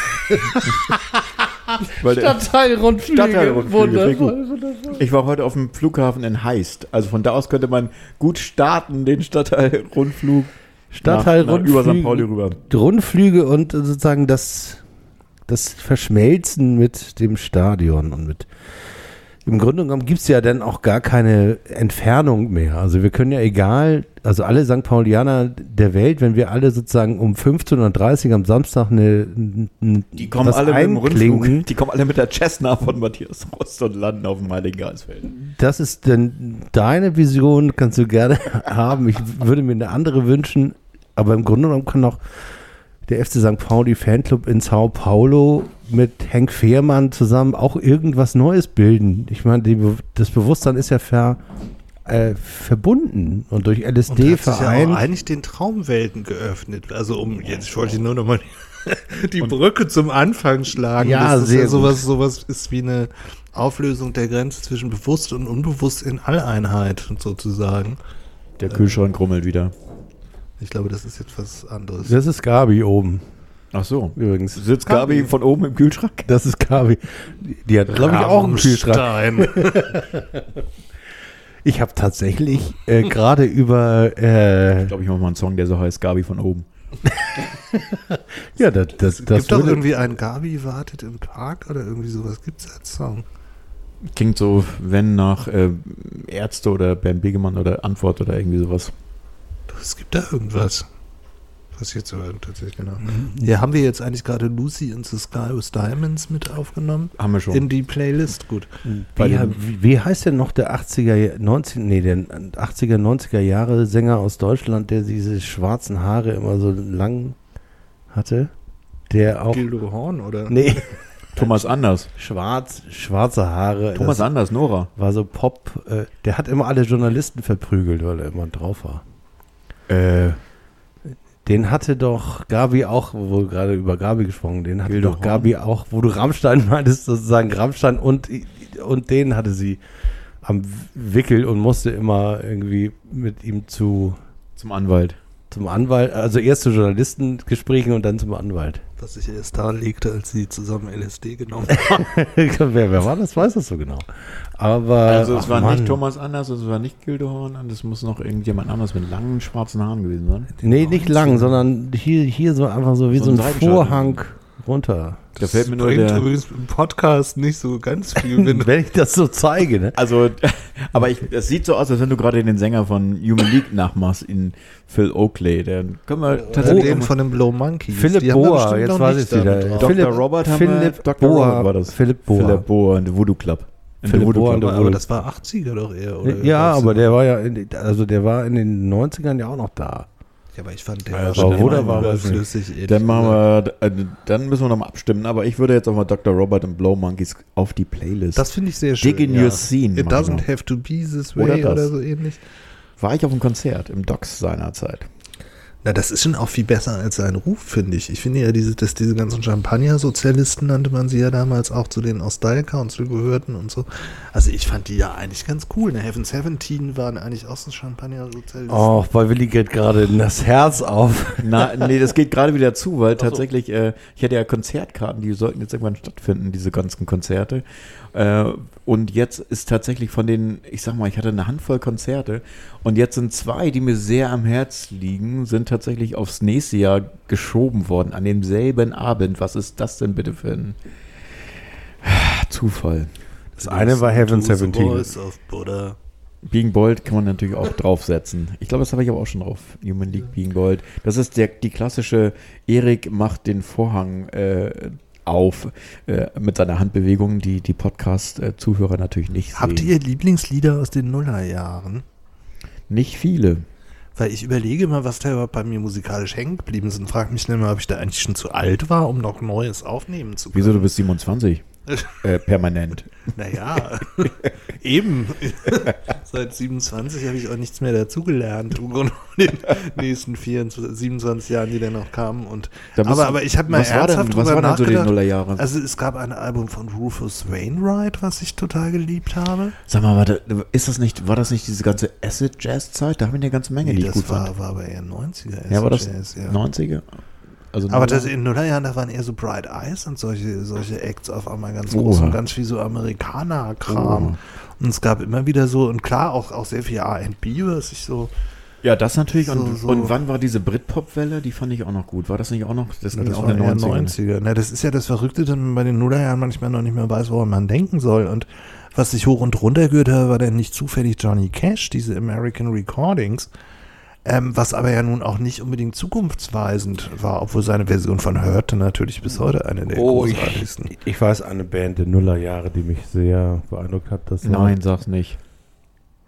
Sisters. Sisters? Ja, Ach so, stimmt, die ja, waren die eigentlich waren wirklich super. cool, ja. Die waren Waren- Jahre, die waren, die fand ich großartig. Ja, war ich auf dem Konzert? Mit dir zusammen, Erik, tatsächlich, oder? Im Nee, ich war, ich habe die nie live gehört. Oder habe ich Die hatten wir damals auch ganz vielen vergessen? Tracks, weil natürlich Frank Ilgener die sofort, Ja. den man hier ruhig lobend erwähnen darf, Ja. ähm, rausge... Für meine, für meine Kinder natürlich äh, und im Grunde genommen aber auch äh, würde mich interessieren, was du popkulturell dazu sagst, Herr Professor, äh, Herr, Herr Doktor. Äh, bin überhaupt das, noch nicht das würde mich interessieren, was du zu Miley Cyrus sagst. Denn die ist ja Nullerjahre. Ja, ich, ich habe mich mal irgendwann kurz mit der beschäftigt und dann habe, gebe ich zu, habe ich gemerkt, irgendwie so ein Gefühl zu haben, ich habe das alles schon mal erlebt und habe mich dann lieber mit Saxophon beschäftigt. Ich ja antworte noch- ehrlich, ich habe ja deswegen aus der Drecksleitung bin ich ja auch rausgegangen, weil ich irgendwann einfach mal völliger Quatsch in meinem Alter da noch irgendwie in so einem Popkulturmagazin Trendsetter sein zu wollen, weil ich natürlich auch vieles an schon mal da gewesen höre, was für andere Leute völlig neu ist, weil sie es gerade erst entdecken. Und und und ähm, das war übrigens jetzt bei dem Tarek-Interview so, dass das so bestimmte Dinge, wo, wo ich dann irgendwie so sagte, sag mal, haben wir das nicht damals, als wir Foucault gelesen haben, habe ich dann gedacht, was für ein Quatsch. Also wa- wa- wa- was maße ich mir hier an? Ich meine, und und ähm, das das hatte ich tatsächlich. Irgendwann habe ich das in der Musik auch gemerkt, dass ich auf so einen Simon Reynolds Retromania Trip lande, dass ich denke, das hat es doch alles schon mal gegeben und aber völlig äh, überhaupt nicht peile, dass als wir damals irgendwie angefangen haben in den frühen 80ern, wir ja auch schon lauter Revival-Kult Dass das alles waren. auch schon auf den. Und, und Willi zum Beispiel ist, ist damals auch total auf Shaken Stevens abgefahren und War das ja der Typ mit Stand and Deliver? Warte mal, den fand ich wirklich gut. Der so piratenmäßig aussah. Ach nee, das war Adam Ant. das war Adam Ant. Den Aber fand ich wirklich gut. Stevens erinnerst du dich bestimmt dran. Und, ja, ja, ähm, das war auch alles sehr schwarz-weiß. Ja, Na, ja. na, es gab da schon so ein Rock'n'Roll-Revival, wo auch die Stray Cats, also Shaken Stevens war ein gemeines Beispiel, aber, aber Ja. ähm, ähm, ähm, so da es hat ist- mir immer der Zugang gefehlt, tatsächlich. Also, Zu den Stray. Cats? Ja. Echt? Also, ich ja. fand die damals so ganz geil. Na, aber, aber sowas wie Petticoat tragen und so, das war ja selbst bei so Idealhörern auch immer eine Zeit lang angesagt. Und die Leute sind auf einmal in Heinz Erhardt-Filme gegangen, haben alle 1, 2, 3 mit Lilo Pulver sich angeguckt. ja, das kann man ja jetzt auch noch machen. Also, Der, das war ja auch gut, aber ich meine, es war natürlich trotzdem auch Retro. Und, Ja, und es, es fing damals mit The Feld und so, die hatten wieder Frisur wie die Beatles. Also ähm, großartiges, also das erste Feldalbum, großartig. Die können wir gerne auch mit auf unsere Liste nehmen, aber Shaken Stevens bitte nicht. Also mich würde tatsächlich genau die Sparte erinnern. War das, war das Nullerjahre Feld und solche Geschichten? Nee, nee, das- Feld war, war, war 80er 80er Jahre. Da habe ich doch im Ja. Schädelspalter damals eine, eine, Plattenkritik sogar Feld zugeschrieben. und ah, wie, wie großartig fand ich bitte Cleaners from Venus. Ja, aber, aber was ich ja eigentlich sagen will, dass ich dann irgendwann auch gemerkt habe, ich, ich peile gar nicht mehr, wie man das so wahrnimmt, wenn man nicht schon mal in den 80ern The Feld gehört Also hat.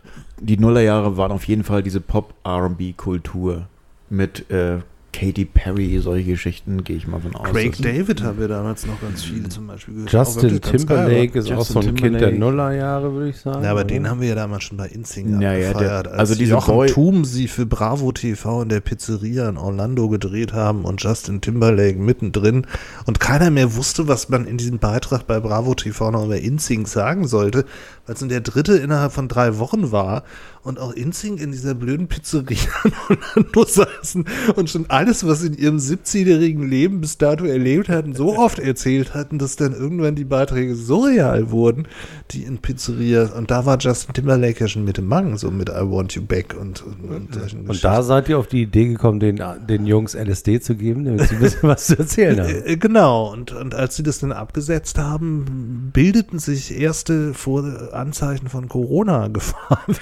weltweit, vor allem bei den Insync-Fans. Und das ist irgendwie ja, das ist ja einer der Gründe, warum die K-Pop-Fans jetzt immer gegen Trump agieren. Wohnt Ja. Justin Timberlake nicht in einem großen Kühlschrank? Er hat sich, glaube ich, einen, den größten Kühlschrank der Welt gekauft und wohnt in dem jetzt. Also der wohnt doch in Deim. Also das Klopfen ist so rhythmisch, das ist, das kann nur Ganz Justin- klarer Justin-Style sozusagen. das ist Justin-Style, aber äh, tatsächlich äh, wohnt da Robin Williams Nachgeburt. Mann, Die Mann, Mann. Plazenta. Die Plazenta von Robin Williams liegt in meinem Tiefkühl. Also, wenn ihr wollt, können wir aus der auch noch lesen. Aber ich glaube, die hat nichts über das Jahr 2020, 2021 zu sagen. Das sind dann eher Retrospektiven, die wir da veranstalten. Also ich habe jetzt tatsächlich mal so ein bisschen gegoogelt. Da sind tatsächlich ein paar Sachen, die ich auch gut finde. Chemi Großartig. Chemical Ich liebe diesen Podcast. Wir haben wirklich, wir haben keine Drogen genommen, außer ein Ja. Bier getrunken zu haben. Also Eminem, Beyoncé, Großartig. Chemical Brothers, Jay-Z, Black Eyed Peas, das ist schon alles sehr. Also tatsächlich würde ich einzeln mal auf den, wie, wie wir auf die Nullerjahre gekommen sind, weiß ich jetzt gar nicht, vielleicht wiederholt sich ja irgendwas jetzt in den mir 20 auffiel, Jahren. dass ich mich ja nicht erinnern kann. Also, dass ich da wahnsinnig viel Also Musik es ist- gehört habe, es aber ist sehr wenig nichts- hängen geblieben ist. Es ist auch jetzt nichts, also ich meine, das sind so Künstler wie Pink, Alicia Keys, das sind alles, ja, Amy Winehouse, okay. Also Rufus Wainwright, der war für mich tatsächlich irgendwie nochmal sowas Bahnbrechendes auch. Gerade dieses Album Poses hieß das, glaube ich. Du kannst gerne hier ähm, Cigarettes and Chocolate Milk von Rufus Ja. Wainwright. Das Ich würde- liebe ich. Ich würde auch von Craig David gerne nochmal aus seiner Two-Step-Musikrichtungszeit was Der, der, der hat auch geile Sachen gemacht. Also Ja, der hat eine ich- unglaublich tolle Stimme. Wirklich ähm, ähm, dolle. Und ich habe damals auch wirklich viel Bright Eyes und diese Geschichten gehört, aber im Grunde genommen ist da ganz wenig hängen geblieben, außer das Digital Ash in der Digital Urn. Das war noch irgendwie wirklich ungewöhnlich. Aber da war ja äh, wahnsinnig viel so Retro. Klar, Amy Winehouse, ja. Ja, Amy Winehouse. Aber, aber selbst so. Amy Winehouse ist natürlich, ähm, ähm, war ja irgendwie auch, aber sowas von Retro, das ist ja hier Simon Reynolds, Retromania, deswegen, also das ist jetzt überhaupt nichts gegen sie oder ihre Musik und Back, Back to Black ist natürlich bahnbrechend. Und hier, ähm, ähm, Fuck Forever, ähm, Baby Shambles. Baby Shambles, stimmt. Wie, wen du komplett vergessen hast, Willi, ist Daft Punk. War das auch Nuller? Ah, würde ich sagen. War das Also, nicht 90er schon? ich meine, es ist Nullerjahre. Guck doch mal eben. Ich, das war, als wir immer nach, äh, da, da waren die Kinder nämlich schon am, am, am so, Leben, da sind wir äh, nach. Mallorca geflogen und haben diesen Film da geguckt, diesen, diese Oper, die Ja, sie da diese, als ja. äh, Science- Science- Science-Fiction-Film Ja. mit, äh, gemacht haben.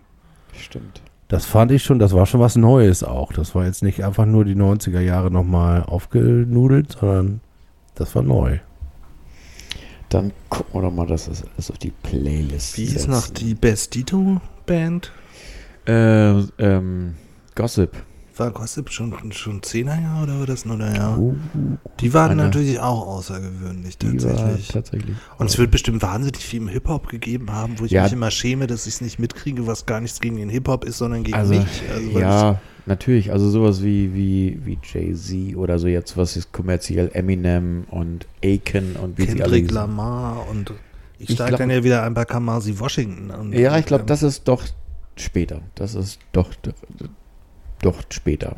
Kamasi Washington und Kendrick Lamar. Ja, das, aber ich meine, nichtsdestotrotz, also wa- was ich ja nun eigentlich irgendwie, ähm, es fiel mir einfach mal neulich auf. Das hätte ich jetzt meine Superhits der Nullerjahre sagen sollen, obwohl ich da Tracks geleitet habe, wäre da irgendwie relativ wenig übrig geblieben. Also das ist jetzt rückblickend bei mir, wenn ich das so durchblätter auch, genau die Zeitspanne oder das Zeitfenster, das ich jetzt am wenigsten vermisse, ehrlich gesagt. Also jetzt außer einzelne Highlights. Auch so Acts irgendwie. wie The Darkness oder so, die dann auf einmal, wer weiß nicht wie gefeiert wurden, die waren einfach total blöd, irrelevant und, und gut, die White Stripes, da kann man jetzt lange drüber diskutieren, ob die relevant waren oder. Für mich nicht, andere finden schon. Aber, aber ähm, es war doch im Grunde genommen, Ja, also es gibt auf jeden Fall aus der Zeitspanne nicht viel, was, was ich jetzt, wo ich jetzt sagen würde, wow, das habe ich, das äh, war ja ganz, ein ganz weiter Wurf, ganz großartig. Also da gibt es äh, in Zeitfenstern nach vorher und nachher deutlich mehr. Wie sind wir jetzt auf die Nullerjahre gekommen? Das hab ich, mir ich auch habe das gefragt. einfach eingeworfen. Weil Warum machst das du sowas? Na, wieso? Vielleicht äh, mach, also, war das jetzt so schrecklich, darüber, drüber Nein. nachzudenken? Nein, im Gegenteil. Also ich fand es spannend, weil wir natürlich jetzt auch Also ich bin da im Stadion gelandet in den Nullerjahren und wir haben geile Pokalspiele damals gehabt und Ist jetzt nicht äh, Ähm, dieses Jubiläum auch 20 Jahre Pokal mit nee, nee, nee, das, oder war ähm, das 10 Jahre mit diesem also wir sind mit, tatsächlich, B, mit diesen B-Teams, also mit dem nee, das war später. Das Also- ist auf jeden Fall kein, Ju kein rundes Jubiläum. Also wir starten jetzt in 20 Jahre Jubiläum der Aufstiegssaison in die erste Liga mit Demut, Weil das war ja meine erste Saison. Also am 8.9. hatte ich mein erstes Spiel gegen die, äh, ich habe gegen die Stuttgart, also da, da haben sie gegen die Stuttgarter Kickers 4 zu 0 gewonnen, nachdem sie vorher schon das erste Heimspiel 5 zu 0 gegen Mannheim und davor auswärts gegen LRA, glaube ich, 6 zu 3 in so einem ganz absurden Spiel. Das war diese Mannschaft mit Meckle und Marcel Rath und, und, und Markus Lotter, der ja irgendwie auf seine Art großartig war, obwohl alle ihn so hassten, wenn er im Winter noch Handschuhe angezogen hat auf dem Platz. Der da aber manchmal so einen Freistoß getreten hat wie gegen Nürnberg, das vergisst man in seinem Leben nicht mehr. das stimmt. Und, und, die Saison, die jährt sich jetzt zum 20. Mal. Genau, und das war doch die Saison. Das war die Wir waren Absteiger Nummer 1, wo die auch gerade diesen Film nochmal hochgeladen haben Genau. über den, den Verein. Gab es da nicht auch diesen besagten Weltpokal oder was 2001? Nee, das war dann ja das nächste. Also das war ja gegen, gegen die Bayern, erst als wir dann aufgestiegen waren, überraschenderweise. war das nicht in der, in der das war das erste Spiel nach 2002. Im Februar Sicher? 2002. Ich hätte jetzt gesagt 2001. Nein, das stimmt Und aber nicht. der, Das stimmt aber nicht. also tatsächlich auch in dieser Saison, wo man jetzt, wo sie jetzt halt dieses, diesen Weltpokal halt äh, irgendwo wurde da ausgespielt. Ich glaube immer in der Winterpause. es war der irgendwo in Asien. 16.02.2002. Wehe nicht. Oder, aber, aber so um den Dreh zumindest. Da gibt es doch so viele Oder T-Shirts, da müssen wir auch drauf. 6.02. Das müssen wir jetzt nochmal googeln. Das ist natürlich peinlich, das Datum nicht genau zu wissen, weil das jedes Jahr wieder gefeiert wird. Aber ich war im Stadion. Immerhin. Ich war nicht im Stadion. Ich war, ich hatte Sabbatical von St. Pauli. Also genau wie jetzt eigentlich auch. Ein Corona-Sabbatical. Hatte ich Anfang der Nullerjahre tatsächlich auch so ein, ist so mein Blind Spot, mein blinder Fleck.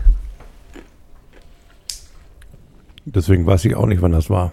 Aber du musst aufpassen, wenn du einen Fledermäusen liest, da wird man dann, wird man, wird, wird, wird man Ja, sehr ja. besserwisserisch von. Die sind da irgendwie komisch drauf, die Fledermäuse. Musst du aufpassen. Habt ihr denn diesen Clip bei, bei, bei Twitter gesehen, wo, wo man die mal gedreht hat, umgedreht? Also, ähm, Ja, ähm, über, äh, fand ich großartig. Das, also das kann man, weggeschmissen. das ist Also ich- derartig ich- komisch. ich war, Ich hab's nicht gesehen. also ich habe gedacht, das kann doch nicht sein. Na, die das hängen ja eigentlich so mit dem Kopf nach Und die- unten. die an so standen Gittern. dann so- Und dann also- haben sie einfach das Bild umgedreht. Genau. Dass das denn so aussah, als wenn sie so stark sind, wenn Ja, sie sich eigentlich da im von Gitter zu Gitter. Ja, vor allem auch diese Bewegung, das war, ich habe gedacht, das können, das können Na, die auch nicht wie die ihre haben. Mäntel, das sah ja dann wirklich aus, ja. als sie ihre Flügel so auf und zu machten und also das war zum Brüllen komisch. Und da war noch so ein Goss-Song drunter gelegt und noch so ein Kommentar auch dabei. Das ist, wenn ich mit meinen Freunden in die Goss-Disco gehe, so. Aber das sah wirklich zum Brüllen. Das musst du jetzt eigentlich verlinken mit, weil. Das verlinken wir und stellen uns beim äh, Ansehen, stellen wir uns die Mannschaft des FC St. Pauli auf Stadtteilrundflug vor. Wir haben auch hier mittlerweile jeden Faden verloren, ne? Und sind Also den Faden, den es sich gab, haben wir auf jeden Fall verloren.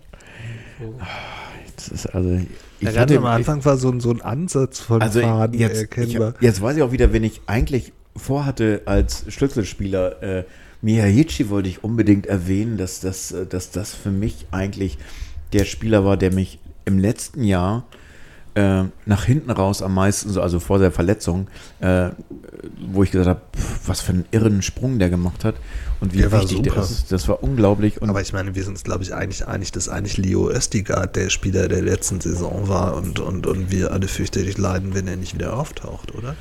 Also ist es jetzt wirklich so, das war, ich habe äh, gestern mit Markus, mit Markus telefoniert und er meinte, ist es jetzt so, dass der Kader steht oder, also vermisst man jetzt einen Östigard und Gökeres oder müssen die noch kommen? Östigard ist alleine, der hat, hat da so ein, also der hat wirklich Spirit und Energie schon wieder auf den Platz gegangen ist. Und, und ich meine, ähm, wenn der da einmal so in die Luft sprung und da war irgendwas auf dem Platz durch den, was, was ausgestrahlt hat. Also Aber- das ist jetzt übrigens gar nicht den Miyachi kleinreden wollen, der war ja großartig. ja, aber, aber, das ich finde schon, dass Estigard ein Charisma irgendwie hat, was, ja, was das ungewöhnlich ist. sehe ich auch so. Aber ich glaube, dass das direkt eine direkte Auswirkung hätte, zum Beispiel auf, äh, weil der ist ja Innenverteidiger, oder? Irre ich mich da? Nee. Ja. Und das hätte tatsächlich äh, direkte Auswirkungen auf äh, beispielsweise äh, das Umschulen von Boballa auf Innenverteidigung oder auch äh, für Philipp Ziereis hätte das, glaube ich, direkte Konsequenzen. Der dürfte sich dann nochmal einer Laie oder einem anderen Club gegenüber sehen. Solche Sachen äh, fallen mir da ein. Naja, Also, das du würfelt das alles schon mal durcheinander. Also das, was Markus gesagt hat, im Grunde genommen ist der Kader jetzt fertig. 31 Spieler, ähm, davon 12 weg, 12 neu oder 13. Ähm, Im Grunde genommen ist das fertig und äh, ich würde auch sagen, ich rechne eigentlich nicht mehr damit, äh, weil die ja auch Nee, nur zur ja auch zur nicht. Verfügung stünden. Die sind ja nicht so, dass sie äh, Ich, ich will ja auch, auch tatsächlich, ich meine, da kann man ja ruhig auch mal kurz traurig sein, wenn wir nicht irgendein Gesicht mit den beiden Derbys ganz stark verbinden, dann ist das eben der. Und da kann man ihm ja ewig für dankbar sein, selbst wenn er jetzt nicht wieder auftaucht. Und auch nicht um, also dadurch macht man ja keinen Spieler schlecht oder, oder schlechter oder Nee, das, oder, oder das stimmt. was. Das stimmt. Das ist eine der, ähm, der Überraschungen ja der letzten Saison, dass äh, die Spieler, die uns am meisten in Erinnerung bleiben, und zwar nicht nur sportlich, sondern eben auch von dem Spirit, den sie verbreitet haben, äh, zwei Leihspieler waren, nämlich äh, Östigard und Lawrence, die sozusagen, der ja gerade Geburtstag hatte und ich irgendwie bei Twitter ähm, äh, nochmal sein Statement irgendwie geretweetet gesehen habe, wo ich auch dachte, ja, das ist einfach, der ist so in einer Rekordzeit angekommen in diesem Verein. Also mehr als andere Leute, die schon Jahre beim Verein sind. ja, genau, also der war einfach vom Typ her einfach, äh, passte wie Arsch auf Eimer.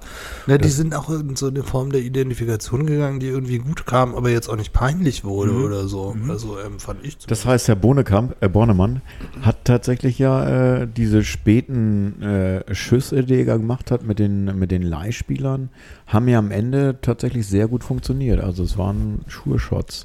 Wenn ich das wäre jetzt als Schablone- Interessant, ob das nun so, ob der das vielleicht sogar in Eigenregie einfach so gemacht hat, weil er gemerkt hat, Lukai macht Mist. Ist jetzt eine spannende Frage, weil diese gerade Zusammenstellung jetzt ist ja wohl dann doch schon eine Mischung aus maßgeblich seiner Handschrift und natürlich der von Timo Schulz. Aber ich glaube, äh, anteilig deutlich mehr von, von Herrn Bornemann. Na, das Insofern. wirkt diesmal auch durchdachter. Beim letzten Mal war das ein bisschen so, dass, dass sehr schnell äh, das Ja, Gefühl das entstand, weil wir müssen Löcher stopfen.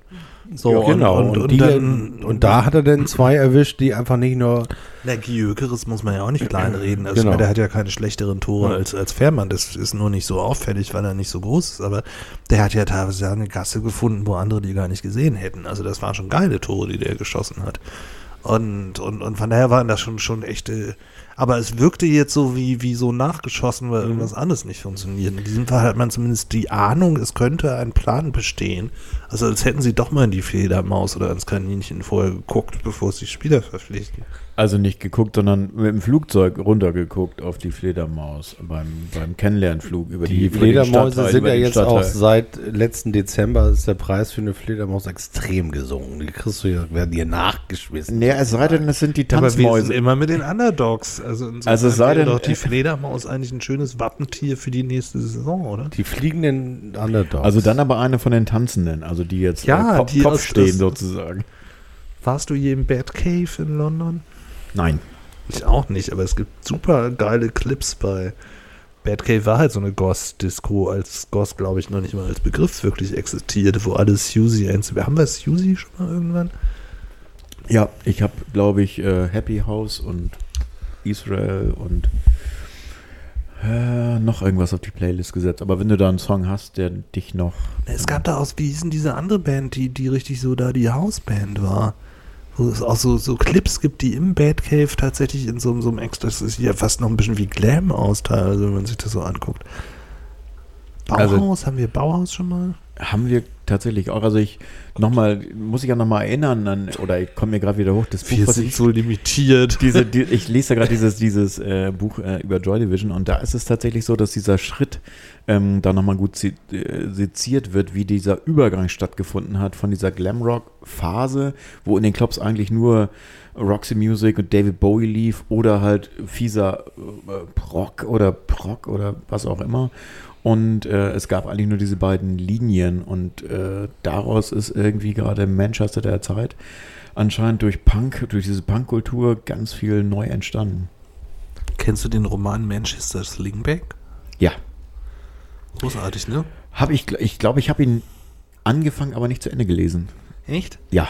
Ich, ich habe den, glaube ich, schon dreimal gelesen. Wir haben sogar Nicholas Blinko, war der. Ich bin ja immer im Millantor tatsächlich gelandet, also wenn ihr die Geschichte jetzt zum dritten Mal hören wollt. ja, bitte erzähl mal, bitte. So. Ja. Ähm, weil, weil eigentlich hat mich Fußball überhaupt nicht interessiert. Also, also aber sowas von gar nicht. Und dann kriegten wir irgendwann, ich war damals bei der MME, einer Fernsehproduktionsfirma, angestellt und hatte gerade so einen, so einen relativ großen Wurf mit Pop 2000, 50 Jahre Popmusik und Jugendkultur in Deutschland mitgestaltet und dann kriegten wir irgendwann so einen Fax von Arte auf den Tisch, dass sie von uns ein Konzept haben wollten über ein Format, das damals Sample hieß, ZDF Arte. Wolfgang Bergmann, der leitet heute da den ganzen Bereich. Der war damals noch ähm, Abteilungsleiter Musik und Theater. Und dann, dann hatte ich ein Wochenende Zeit, ein Konzept zu schreiben zu einem Format nach so einem bestimmten Briefing, Fernsehformat zum Thema Sample. Und da lief gerade die Europameisterschaft 2000, muss das gewesen sein, wo es irgendwie ein Spiel gab, Portugiesen gegen England, wo die Portugiesen das Spiel gedreht haben. Aber, aber sowas von. Und das lief nun gerade im Fernsehen. Und da ich mir ganz schnell irgendwas ausdenken musste, irgendwas rund um monothematisch Fußball und Popkultur tatsächlich ausgedacht. Und habe zwischendrin noch mit meinem Chef, dem großartigen, unvergleichlichen Jörg Hoppe, telefoniert. Und ist ja 20 Jahre her, jetzt kann man ja diese ganzen Geschichten immer erzählen. Und ähm, habe dann irgendwas rund um Fußball gebaut. Und diese Sendung ist dann tatsächlich entstanden. Es ist ein Pilot entstanden, wo unter anderem die wundervolle Jasmin Taber dabei und Nicolas Blinko nämlich drin auftauchte, weil wir den nämlich zu Fußball und Kopfkultur in Manchester befragt haben. In dem Stadion von Manchester United. Tatsächlich. Ah, okay. Der Manchester Slingback, was so ein krimiartiger, sehr schwuler Roman ist. Ähm, der so ein Krimi-Szenario in der Clubszene in Manchester eher der 80er Jahre, weil da zum Beispiel, so kam ich gerade drauf, die Popper hier bei uns, mhm. kennt heute auch keiner mehr, bei uns gab es ja die Popper, die so viel... Da gab es einfach Schubladen, die es heute gar Seiden, nicht gibt. Seidenscheitel im Haar und Fiorici Jeans und so weiter. Die hießen, heißen im Buch nämlich Perrys also Papageien, interessanterweise. Und ich habe das ewig nicht gepeilt, dass es die Popper sind, weil es da so eine vierstöckige Disco gibt, wo man immer weiter runtergeht und eine Ebene ist für die Perrys und das sind die Popper. Und das spielt halt in der Popkultur der 80er Jahre, so komme ich drauf. Aber Nicolas Blinko haben wir im Manchester United Stadion tatsächlich gedreht und Jasmin war dabei auch irgendwo noch so eine, so eine französische Hip-Hop-Band in den Vororten, die Science Super Crew und haben daraus irgendwie eine Sendung gemacht zum Thema Fußball und Popkultur. Ich war aber noch nie, außer irgendwann bei so einem Jugendnationalmannschaftsspiel in Hannover, wo alle Schulen drumherum eingeladen waren, dass die mal irgendwie vor Publikum spielen. Da war das Niedersachsenstadion voll. Überhaupt bei irgendeinem Fußballspiel gewesen, obwohl ich ewig auch ins Millantor-Stadion gewohnt habe. So. Und dann hat mir Sascha, mein damaliger Kompagnon, oder war er da noch nicht, das war ja noch alles MME, zu, zum Geburtstag tatsächlich ähm, eine Karte fürs Millantor-Stadion geschenkt. Weil dann hatten wir eine ganze Sendung über Fußball gemacht, wovon ich wenig, aber es ging ja eigentlich auch um Popkultur. Und dann wollte ich auch mal ins Stadion gehen. Da hatte ich tatsächlich zur Rückrunde eine Dauerkarte und so bin ich da irgendwie gelandet in diesem Stadion. Das war das 4 zu 0 gegen die Stuttgarter Kickers.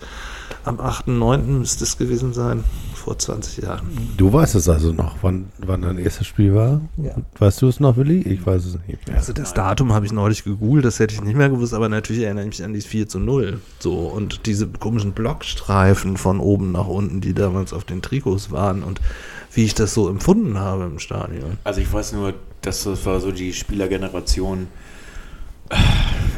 Klaus Ottens, Jens Duwe, ja. Gulke. Das war ja schon die danach. Hast du dein erstes Spiel ja, meinst du? Ja, das ja. war ja dann vor, vor mir deutlich. Also das war so die Zeit, wo ich sporadisch mal im Stadion war. Wenn das der eigene Spielplan hergegeben hat, sozusagen, wir mal selber am Wochenende. Ach ja, du warst ja selber aufstrebender Fußballer. Ja, nee. Und warum ist nichts aus dir geworden?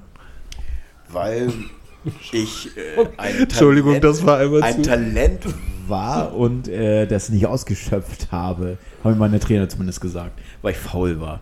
Ähm, nee, aber tatsächlich äh, habe ich auch andere Interessen gehabt und äh, um jetzt erfolgreich zu sein, muss man, glaube ich, ganz stringent äh, diesem, dieser Linie folgen, die mir aber dann relativ schnell, also ich bin dann auch mit 17, 18 ausgezogen und dann kann man das einfach nicht mehr, dass man sagt, man macht irgendwie viermal die Woche Training und Findest am Wochenende. du nicht auch im Nachhinein die DJ-Karriere viel cooler?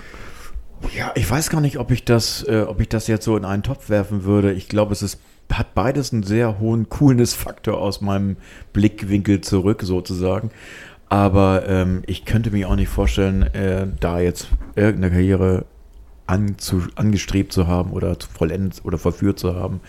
Äh, insofern war das auch nicht Thema. Und wenn das irgendwie möglich gewesen wäre, und ich glaube, die, die Gruft, äh, der, der Graben war noch zu groß äh, zwischen dem ein äh, Schritt vom, vom möglichen Talent zu einem, äh, zu einem etwas mehr als äh, oder einem Spieler, der vielleicht irgendwie Ambitionen hat, um damit Geld zu verdienen, war dann doch irgendwann zu groß.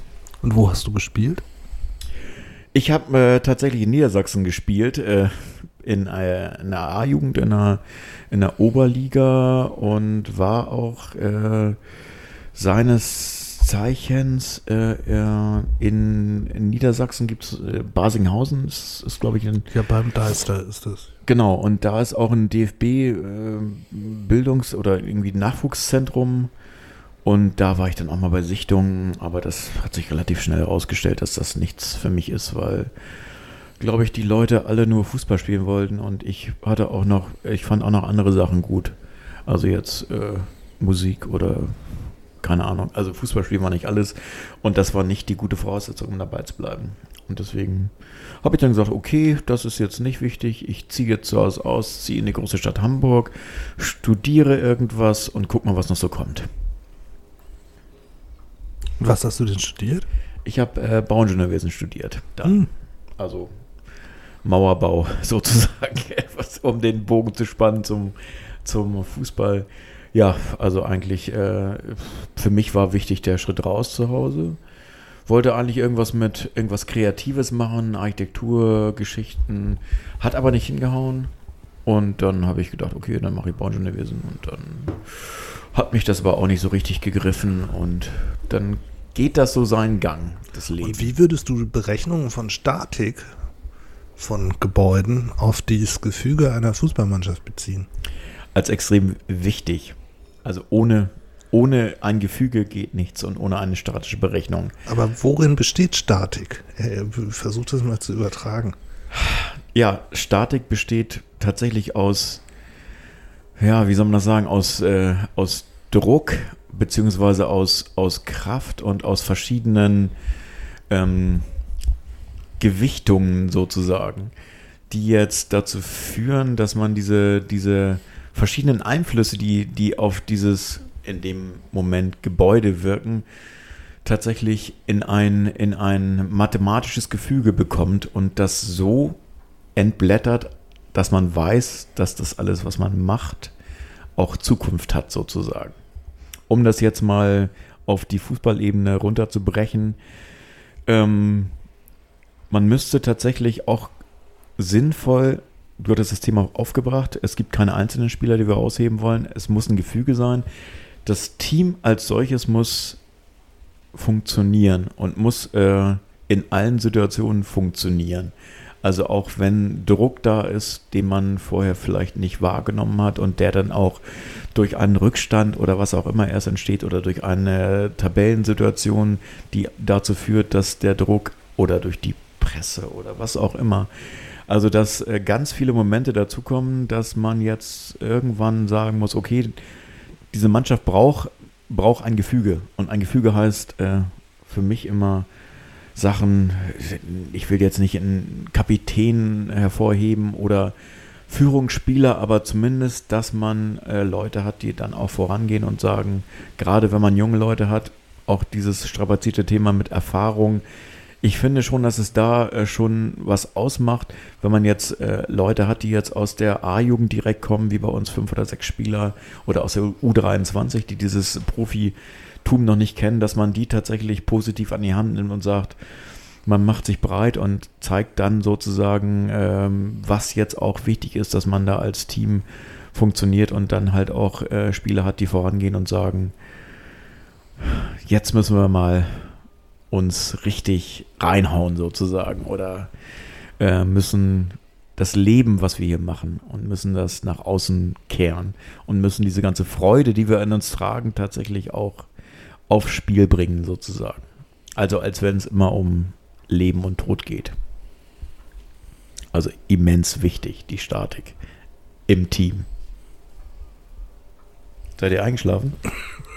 Das ist nur schwierig da noch.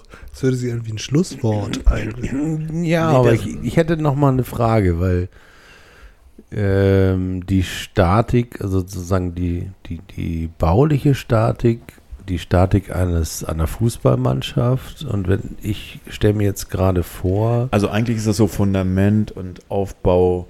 du, also wenn man jetzt detailliert du geht. baust ja eben keine Häuser, äh, sondern du baust ja Musikstücke.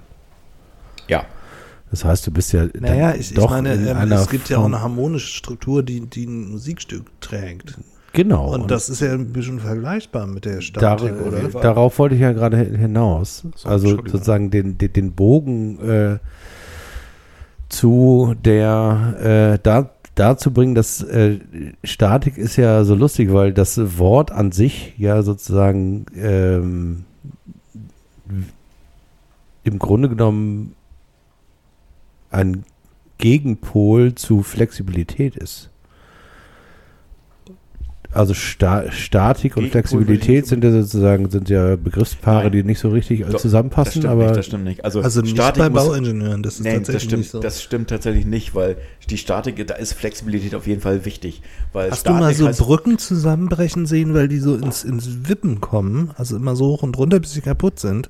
Das wird ja vermieden, aber das wird dadurch vermieden, dass man sie flexibel hält. Also Genau, das, also das flexible Moment ist extrem wichtig in der Statik.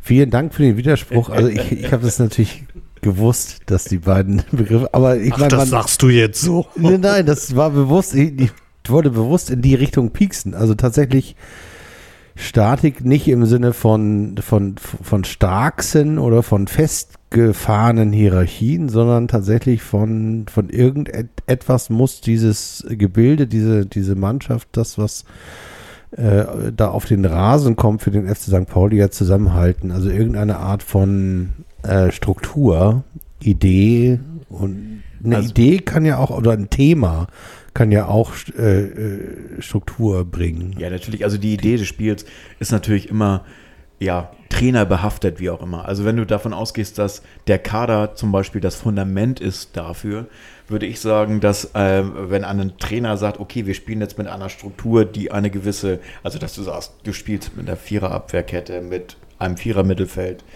und mit zwei Stürmern, dann ist das so eine Art Struktur, die den Aufbau oder die entsteht aus dem Fundament, wo dann einzelne Sachen wichtig sind und wo dann plötzlich Mannschaftsteile strukturiert aufgebaut werden und Aber die haben mich nicht vorbereitet auf das, was du gesagt hast, also auf die den Tabellenplatz 16 und äh, den Rückstand äh, kurz vor Weihnachten. Keiner weiß mehr, wie er seine, also sozusagen der Glücksritter-Moment, keiner weiß mehr, wie er äh, seine, die äh, Weihnachtsgeschenke seiner Kinder bezahlen äh, kann, weil die Schwanebäuche so in den Keller gehen. Also dieser Moment, den dann, all- den wir alle von dem unvergleichlichen äh, Glücksritter-Film kennen. Glücksritter-Film kennen. Ähm, ah, ich kann wieder laufen, ich kann wieder sehen. Oder war das nur 48 Stunden? Das war der Anfang. Nee, nee, das war der Anfang von Glücksritter. Ähm, tatsächlich, äh, ähm, wie schafft man in der Musik sozusagen einen, einen solchen, eine solche Struktur, die einem auch unter Druck nicht abhaut? Also die sozusagen die, die vielleicht sogar unter Druck fester wird und, und mit weniger Druck flexibler oder wie auch immer. Ich weiß jetzt ehrlich gesagt nicht, wie man das übersetzt. Also ich glaube, also Druck ist in dem Zusammenhang, äh, finde ich, da nicht wirklich ein Anker für in der ganzen Thematik. Also Druck ist da der, der, der, der falsche Auslöser. Es ist, äh, wenn du so willst, ist es natürlich, also da musst du ein bisschen unterscheiden, Musik und äh, sportlich ist es natürlich so klar. Da gibt es immer einen Druck, der irgendwo vorhanden ist, weil du ja am Ende des Tages willst du dir was beweisen, willst dem Trainer was beweisen, willst dem Publikum was beweisen. Du willst einfach sagen, ich bin das wert, wofür ich hier äh, alles gebe sozusagen. Und im Idealfall schmeißen alle das, was sie tatsächlich können und wollen, äh, positiv in den, in, den, in den Topf sozusagen. Und äh, Idealfall ist, dass, äh, dass aus dem Topf halt ganz tolle Sachen sprudeln. Also Überraschungsmomente und wie auch immer. Also das, Aber Was ich- was ich erdbebensicher. also das ist einfach. Gute Statik ist natürlich erdbebensicher. Ähm, Es ist natürlich so, dass, dass diese Momente im Stadion äh, genau das bewirken, dass, dass, diese, dass es halt wirklich überschwappt. Und wir. Also ich will darauf hinaus, dass wir ja mit Schulle jetzt jemanden haben, der, Der Architekt übrigens, warum er auch, ich weiß nicht, warum der Ganz- so genannt wird, Ja. aber sie nennen ihn so. Ja, das, das, scheiße, das ist, das ist ja wieder der, der, äh, der äh, Bogen zur Statik sozusagen. Er konstruiert. Der Und- Architekt. und wenn ich so, Und die äh, Co-Trainer sind die Bauingenieure denn doch eigentlich, Ja, würde ich sagen. Ein Statiker ist auf jeden Fall dabei. Ja, auf- auf jeden der Fall. eine Co-Trainer. also der mit den komischen Trikots. Äh, Wieso heißt der eigentlich der Architekt? Das weiß ich nicht. Das weiß keiner, glaube ich, ne? aber das hat sich irgendwann so eingefressen. Ja, irgendwie ja. Also ich glaube, in seiner Karriere würde ich jetzt nicht wissen, dass er irgendwas äh, aus der Sparte mal war, zugeschlagen. Ja, vielleicht hat er das auch studiert, wer weiß das so genau.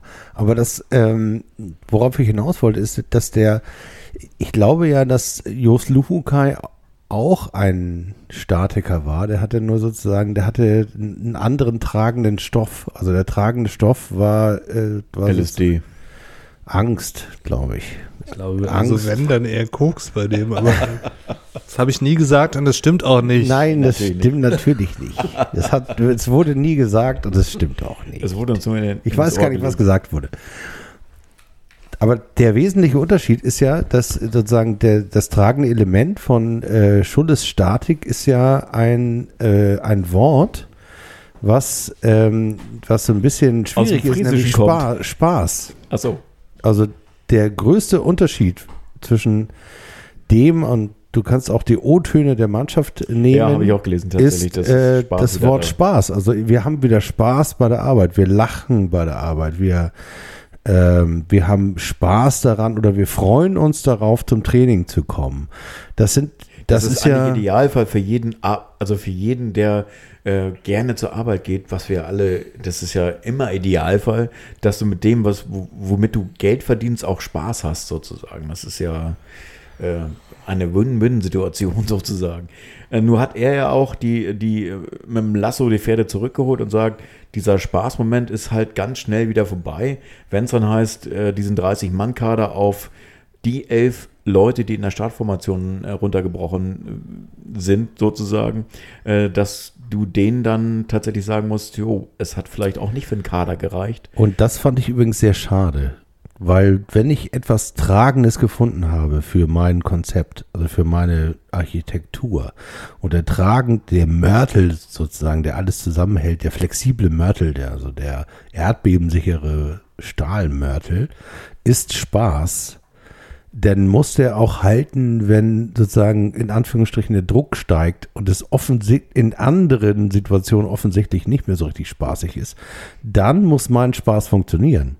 Weil Dann müssen wir auf den- müssen wir Spaß genau- in der Vorbereitung, Ja, wenn alle irgendwie Hutschi Kutschi, das ist ja jetzt Das einfach. ist einfach, natürlich. Ich bin im Übrigen äh, sozusagen, ich bin fest davon überzeugt, dass Spaß an dem, was ich tue, äh, sozusagen sogar ein kindlicher Spaß, das ist ja das, was wir auch seit Jahren, irgendwie Christian sagt, was ich sage, sozusagen, wenn du alle Ansprüche, die andere und du selber an dich stellst, über Bord wirfst, erst, erst dann schöpfst du deine ganzen Möglichkeiten aus. Das gilt ja, also wenn das tatsächlich seine ähm, Definition von. seine Definition von sozusagen von dem äh, Supermörtel ist, den er da jetzt gerade anrührt, dass, dass der Spaß ist, der eben auch noch da ist, wenn der Druck da ist. Nämlich auch, wenn ich drei Spiele am Stück nicht gespielt habe, dass ich dann trotzdem Teil des Teams bin und dabei Spaß habe, auf der Bank zu sitzen, im übertragenen Sinne. Das wäre tatsächlich ein, eine Geschichte, die mich äh, sehr, sehr, sehr, sehr äh, beeindrucken würde, wenn das klappt. Deswegen finde ich, dass man diesen Spaß eben äh, dann doch, doch durchaus zu Maxime erklären kann. Ja, ich glaube, den, den Punkt hatten wir auch schon öfter in der Debatte, dass wir gesagt haben, wir wollen gerne Euphorie und Spaß sehen. Ähm, sobald die Ergebnisse sich nicht einstellen, ist das halt auch immer, immer schwierig und wird halt auch irgendwie, dann wird sich die Schleife wieder zudrehen sozusagen und äh, ich glaube, wir hatten auch schon öfter das Gespräch, dass wir gesagt haben, ich möchte lieber ein euphorisches 5 zu 3 sehen, als ein langweiliges 1 zu 0. Ja. Genau. Und das, also viel Es geht Spaß. auch um das Erlebnis, nicht nur Das das Erlebnis, Ergebnis, genau. haben wir immer gesagt. da, das da, da dreht sich halt alles wieder drum. Und das ist natürlich eine, eine Prämisse, die sich auch nicht verschiebt, die, die halt immer da ist. Das, das muss man sich nicht vormachen. Das Stadionerlebnis ist natürlich viel schöner mit mehr Toren, wenn es ein Heimspiel ist für die Heimmannschaft, als jetzt, äh, wenn es ein Ergebnis ist, mit dem man dann am Ende des Spiels nach 90 Minuten zufrieden ist. Ähm, aber das jetzt äh, als, als the one and only way zu bezeichnen, ist auch immer schwierig. Man kann nur sagen, dass alle anscheinend überrascht sind über die Handschrift von Schulle, dass er genau das als Spielkultur rausgibt, dass er diesen Spaß auf dem Platz sehen will und den Spaß auch gerne mit offensivem Fußball, mit torreichem Fußball. Wenn das dann wirklich so ist, die beiden Vorbereitungsspiele waren ja, okay mit dem 0-0 zu Hause und mit einer 2-1 Hast Niederlage. du sie dir angeguckt oder hast du auch nur die hab- Ergebnisse gesehen? Nee, ich habe tatsächlich äh, eine Halbzeit gesehen und das Spiel war ganz ansehnlich gegen den dänischen Erstligisten Aarhus. Ähm, und die Niederlage, die 2-1 Niederlage Oh, gegen, ich. Ne? gegen Aarhus. Aarhus, genau, gegen Kiel habe ich nicht gesehen. Da habe ich dann nur Zusammenfassung gelesen. Aber ich denke auch alles okay. Vorbereitungsspiele sind die eine Sache. Ähm, jetzt kommt irgendwann das Trainingslager, glaube ich. Ich glaube, die Saison geht los Mitte September mit dem Pokalspiel. Das heißt, jetzt kommt so diese heiße Phase. Trainingslager ist, glaube ich, in Niedersachsen bei uns. Wahrscheinlich dann nur mir zuliebe in Basinghausen. Weiß ich nicht genau. Wäre schön. Ähm, und Oder dann wird Phoenix am Markt, da war unser Schullandheim der Stadt Langenhagen. ja, Das ist gleich bei Basinghausen. Dann wäre das so was Schönes. Warst du so, denn auch mal auf dem Nordmannsturm? Nein, da war ich nicht. Das war auch schrecklich, weil ich bin ja nicht schwindelfrei und der ist mitten im Deister, also gleich bei Basinghausen. Und dann stand ich da oben und hatte so einen Schiss, dass vor allem meine Mitschüler darunter fallen könnten. Oh. Da Also über den Deister gehen, sozusagen. Der, der Deister, der, das war ja so an Hannover relativ nah dran und da hatten wir, wie gesagt, dieses Schullandheim. Aber woher kommt denn das über den Deister gehen? Ja, dahinter fangen einfach die Mittelgebirge an. Also so oberhalb fängt so die norddeutsche Tiefebene an, alles wird platt und schön.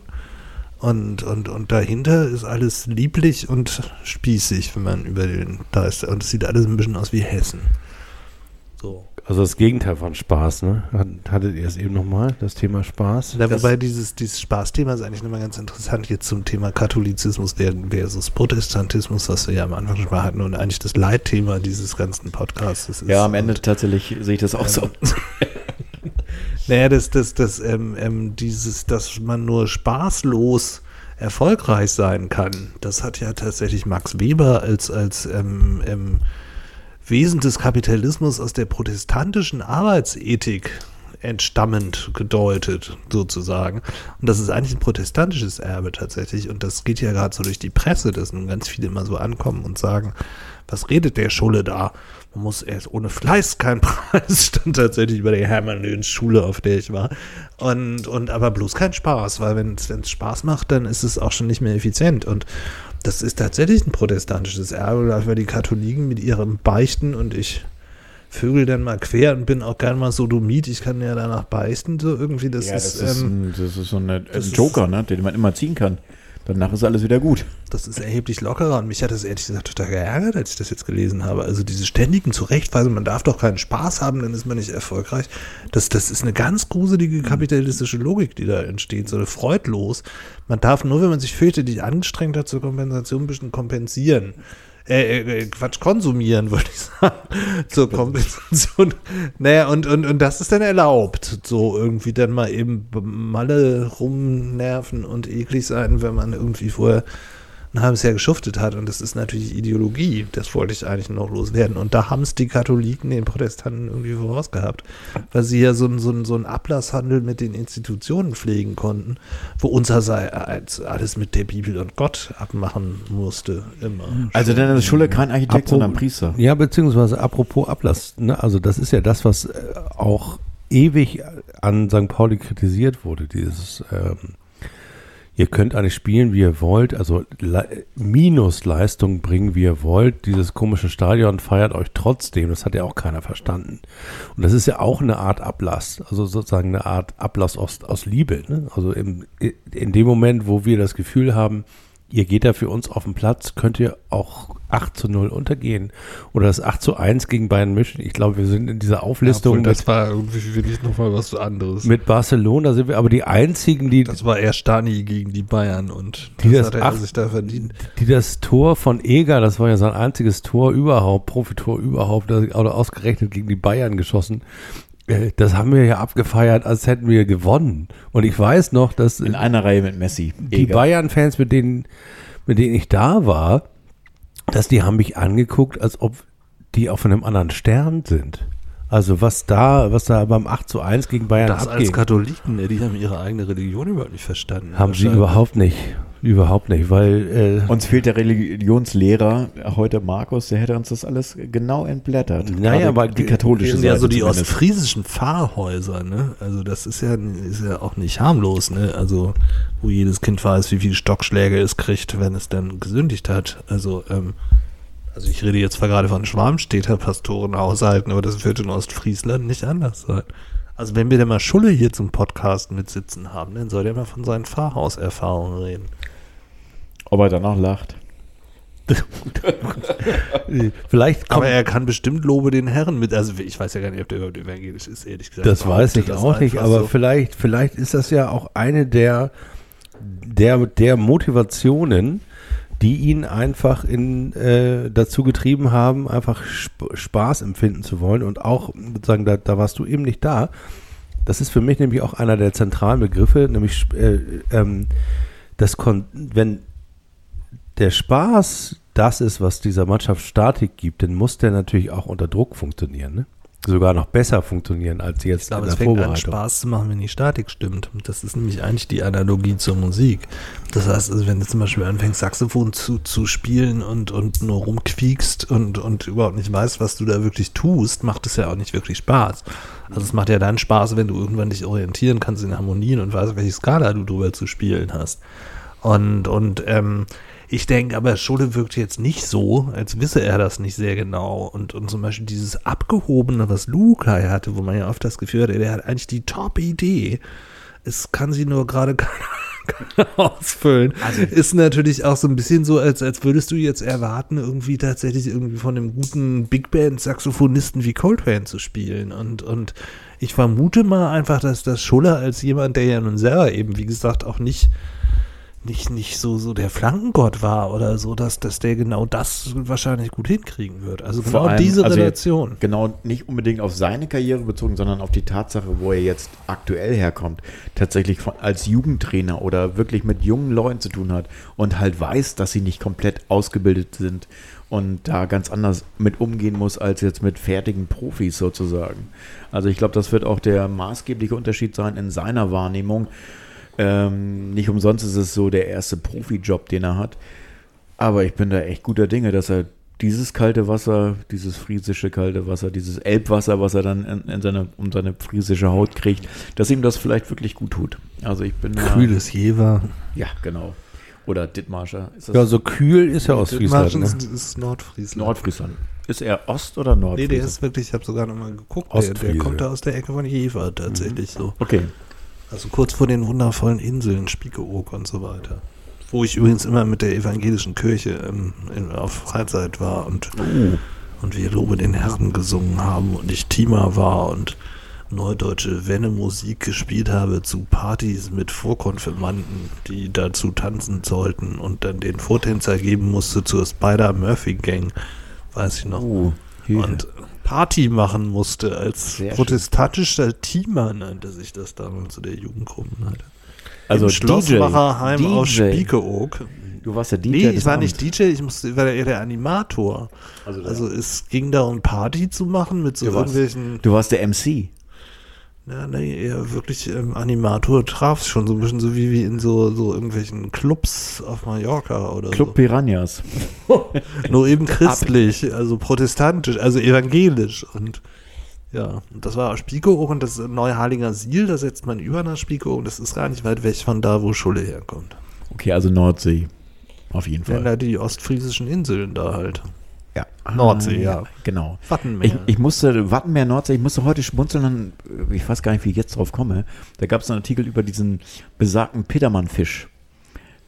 habt ihr es habt ihr es mitbekommen, dass der, es, ist, gibt- es ist ein klassischer Fisch, der in der Nordsee öfter vorkommt und der sehr giftig ist und der sich gern im Watt eingräbt und wenn man drauf tritt, so, ja. wird er sehr pieksig. gehört, Und vielleicht ist das so eine Art und Weise, die einfach. Meinst du, der Auch verbuddelt so was bei uns am Rasen? Genau, wir verbuddeln uns im Rasen und wenn jemand treten will, dann fahren wir unsere giftigen Spieße aus. Sozusagen, unsere giftigen Fühler.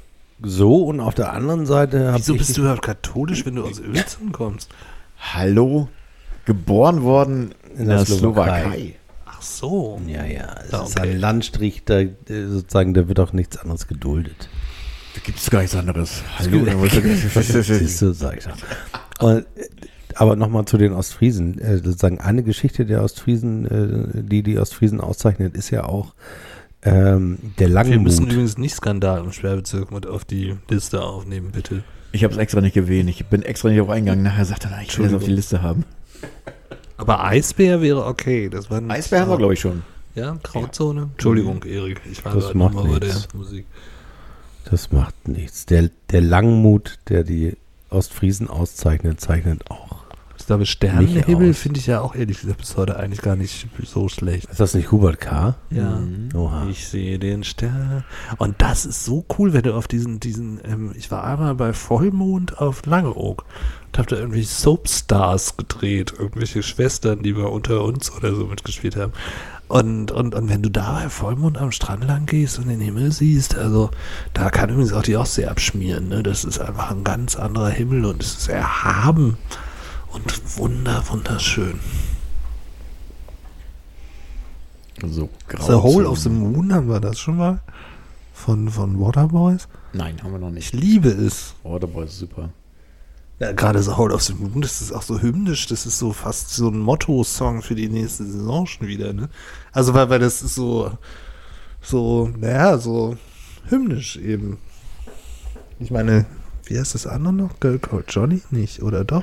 Doch, doch. Das, das ist auch großartig. Das ist auch Ich großartig. liebe diese beiden Lieder bis heute. Und suche mir die manchmal abends bei YouTube, um sie mir nochmal anzuhören. Weil ich die so gerne. Kennst du das noch? ich müsste eigentlich auch noch mal irgendwas Also Hall of the Moon ist einfach so geil, das müssen wir gleich nochmal hören, weil das einfach immer wieder auch so, so, ja, das weiß so eine Richtung.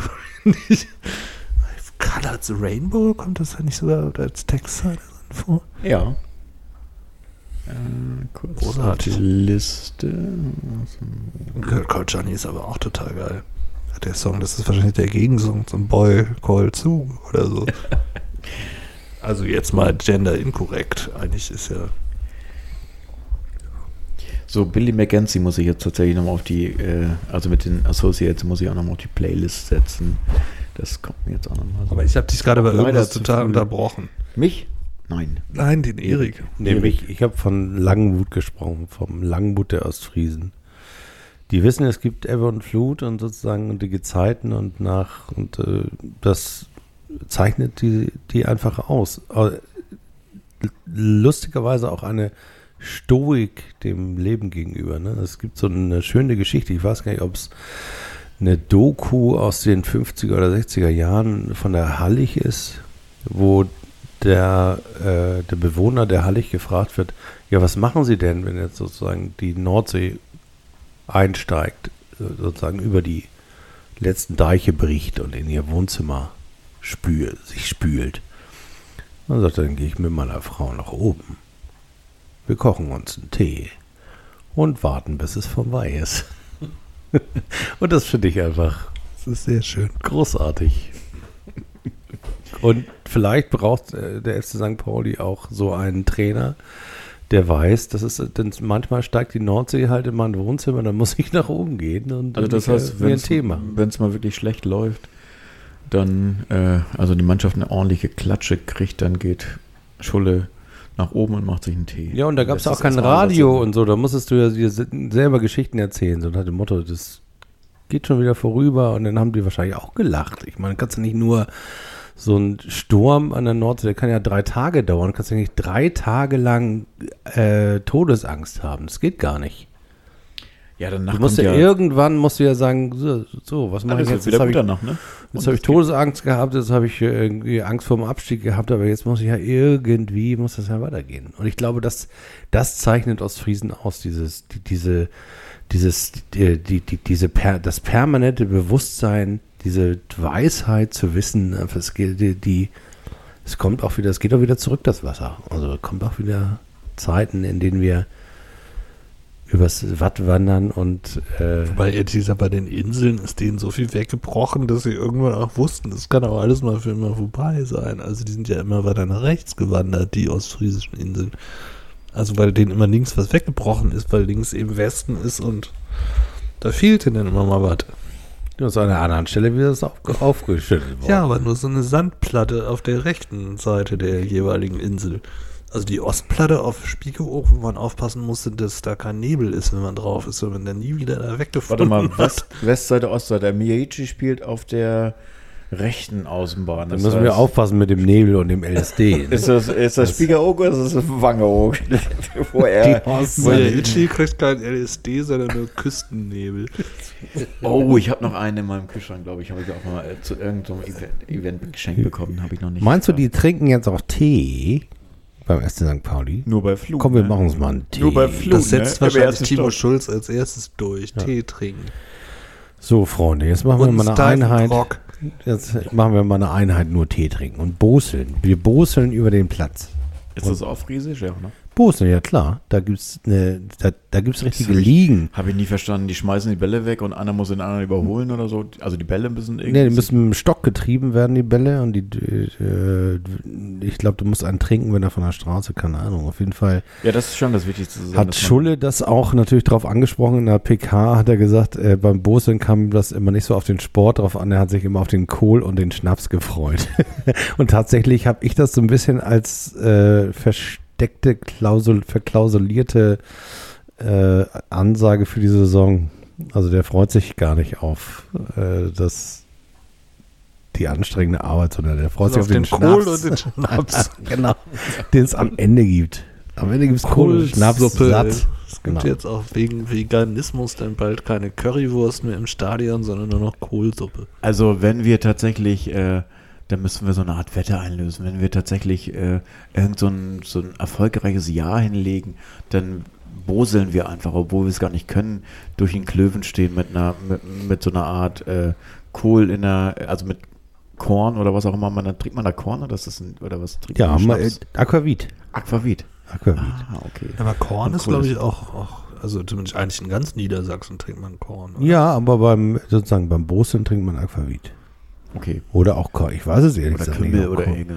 Also Aquavit, äh, ja, Kümmel. Also Aquavit trinkst Ja. du zum, äh, zum Grünkohl. Und Und Kohl und Pinkeltour heißt das ja auf äh, Niedersächsisch. Also ja, okay, also wenn, wenn St. Pauli tatsächlich äh, äh, Meister der zweiten Liga wird, dann boseln wir und würden das live übertragen im Podcast. Das Und machen tolle dann Idee. Kohl essen und trinken ganz viel Aquavit. Genau. Grün, Grünkohl im Mai. Und ne, laden oder die? Mannschaft ein und, äh, und Oke und äh, Schulle. Okay, dann äh, dein Schulle Tipp, also sozusagen Nee, Schulle muss den Wagen ziehen, aus dem, aus, dem, aus dem Graben ziehen. Abschließend dann nochmal sozusagen, wo mit dem ganzen LSD, den wir gegen Corona genommen haben, was, wo landen wir denn am Ende der Saison? Du sagst Platz 1. Was? Nee, das war nur, wenn wir die Wette verlieren, also wenn jetzt gebosselt wird sozusagen. Platz 1 äh, ist jetzt nicht, also, Wir werden Dritter und verlieren die Relegation. oha. Was sagst du, Erik? Weihnachten 16, Am Ende, am Ende 4. oha. Also Weihnachten 16 ist auch so mein Gefühl. Am Ende wäre ich dann so halb euphorisch. Also sowas wie 7. 7 hatten wir letzte Saison. langweiligste Prognose. Ja, also das das finde ich gilt überhaupt Das nicht. geht nicht. Also, Okay, also dann nehme ich mal einen Einser. Schon gar nicht, wenn wir LSD nehmen. Also 1. Okay, eins. Willi, Willi sagt 1. Eins und wir gehen boseln mit, äh, mit äh, Schulle und Schulle zieht den Wagen. Und wir singen Den das Schnaps. ganze Stadion. Schulle, zieh den Wagen an. Denn der Wind treibt Regen übers Land. Hol die goldenen Gaben, hol die goldenen Gaben, Schulle. Spann den Wagen. So wird gebostelt. Ja. Kennst du das gar nicht? In dem Sinne Prost. Das ganze Stadion. 90 Euro 10, St. Pauli Podcast.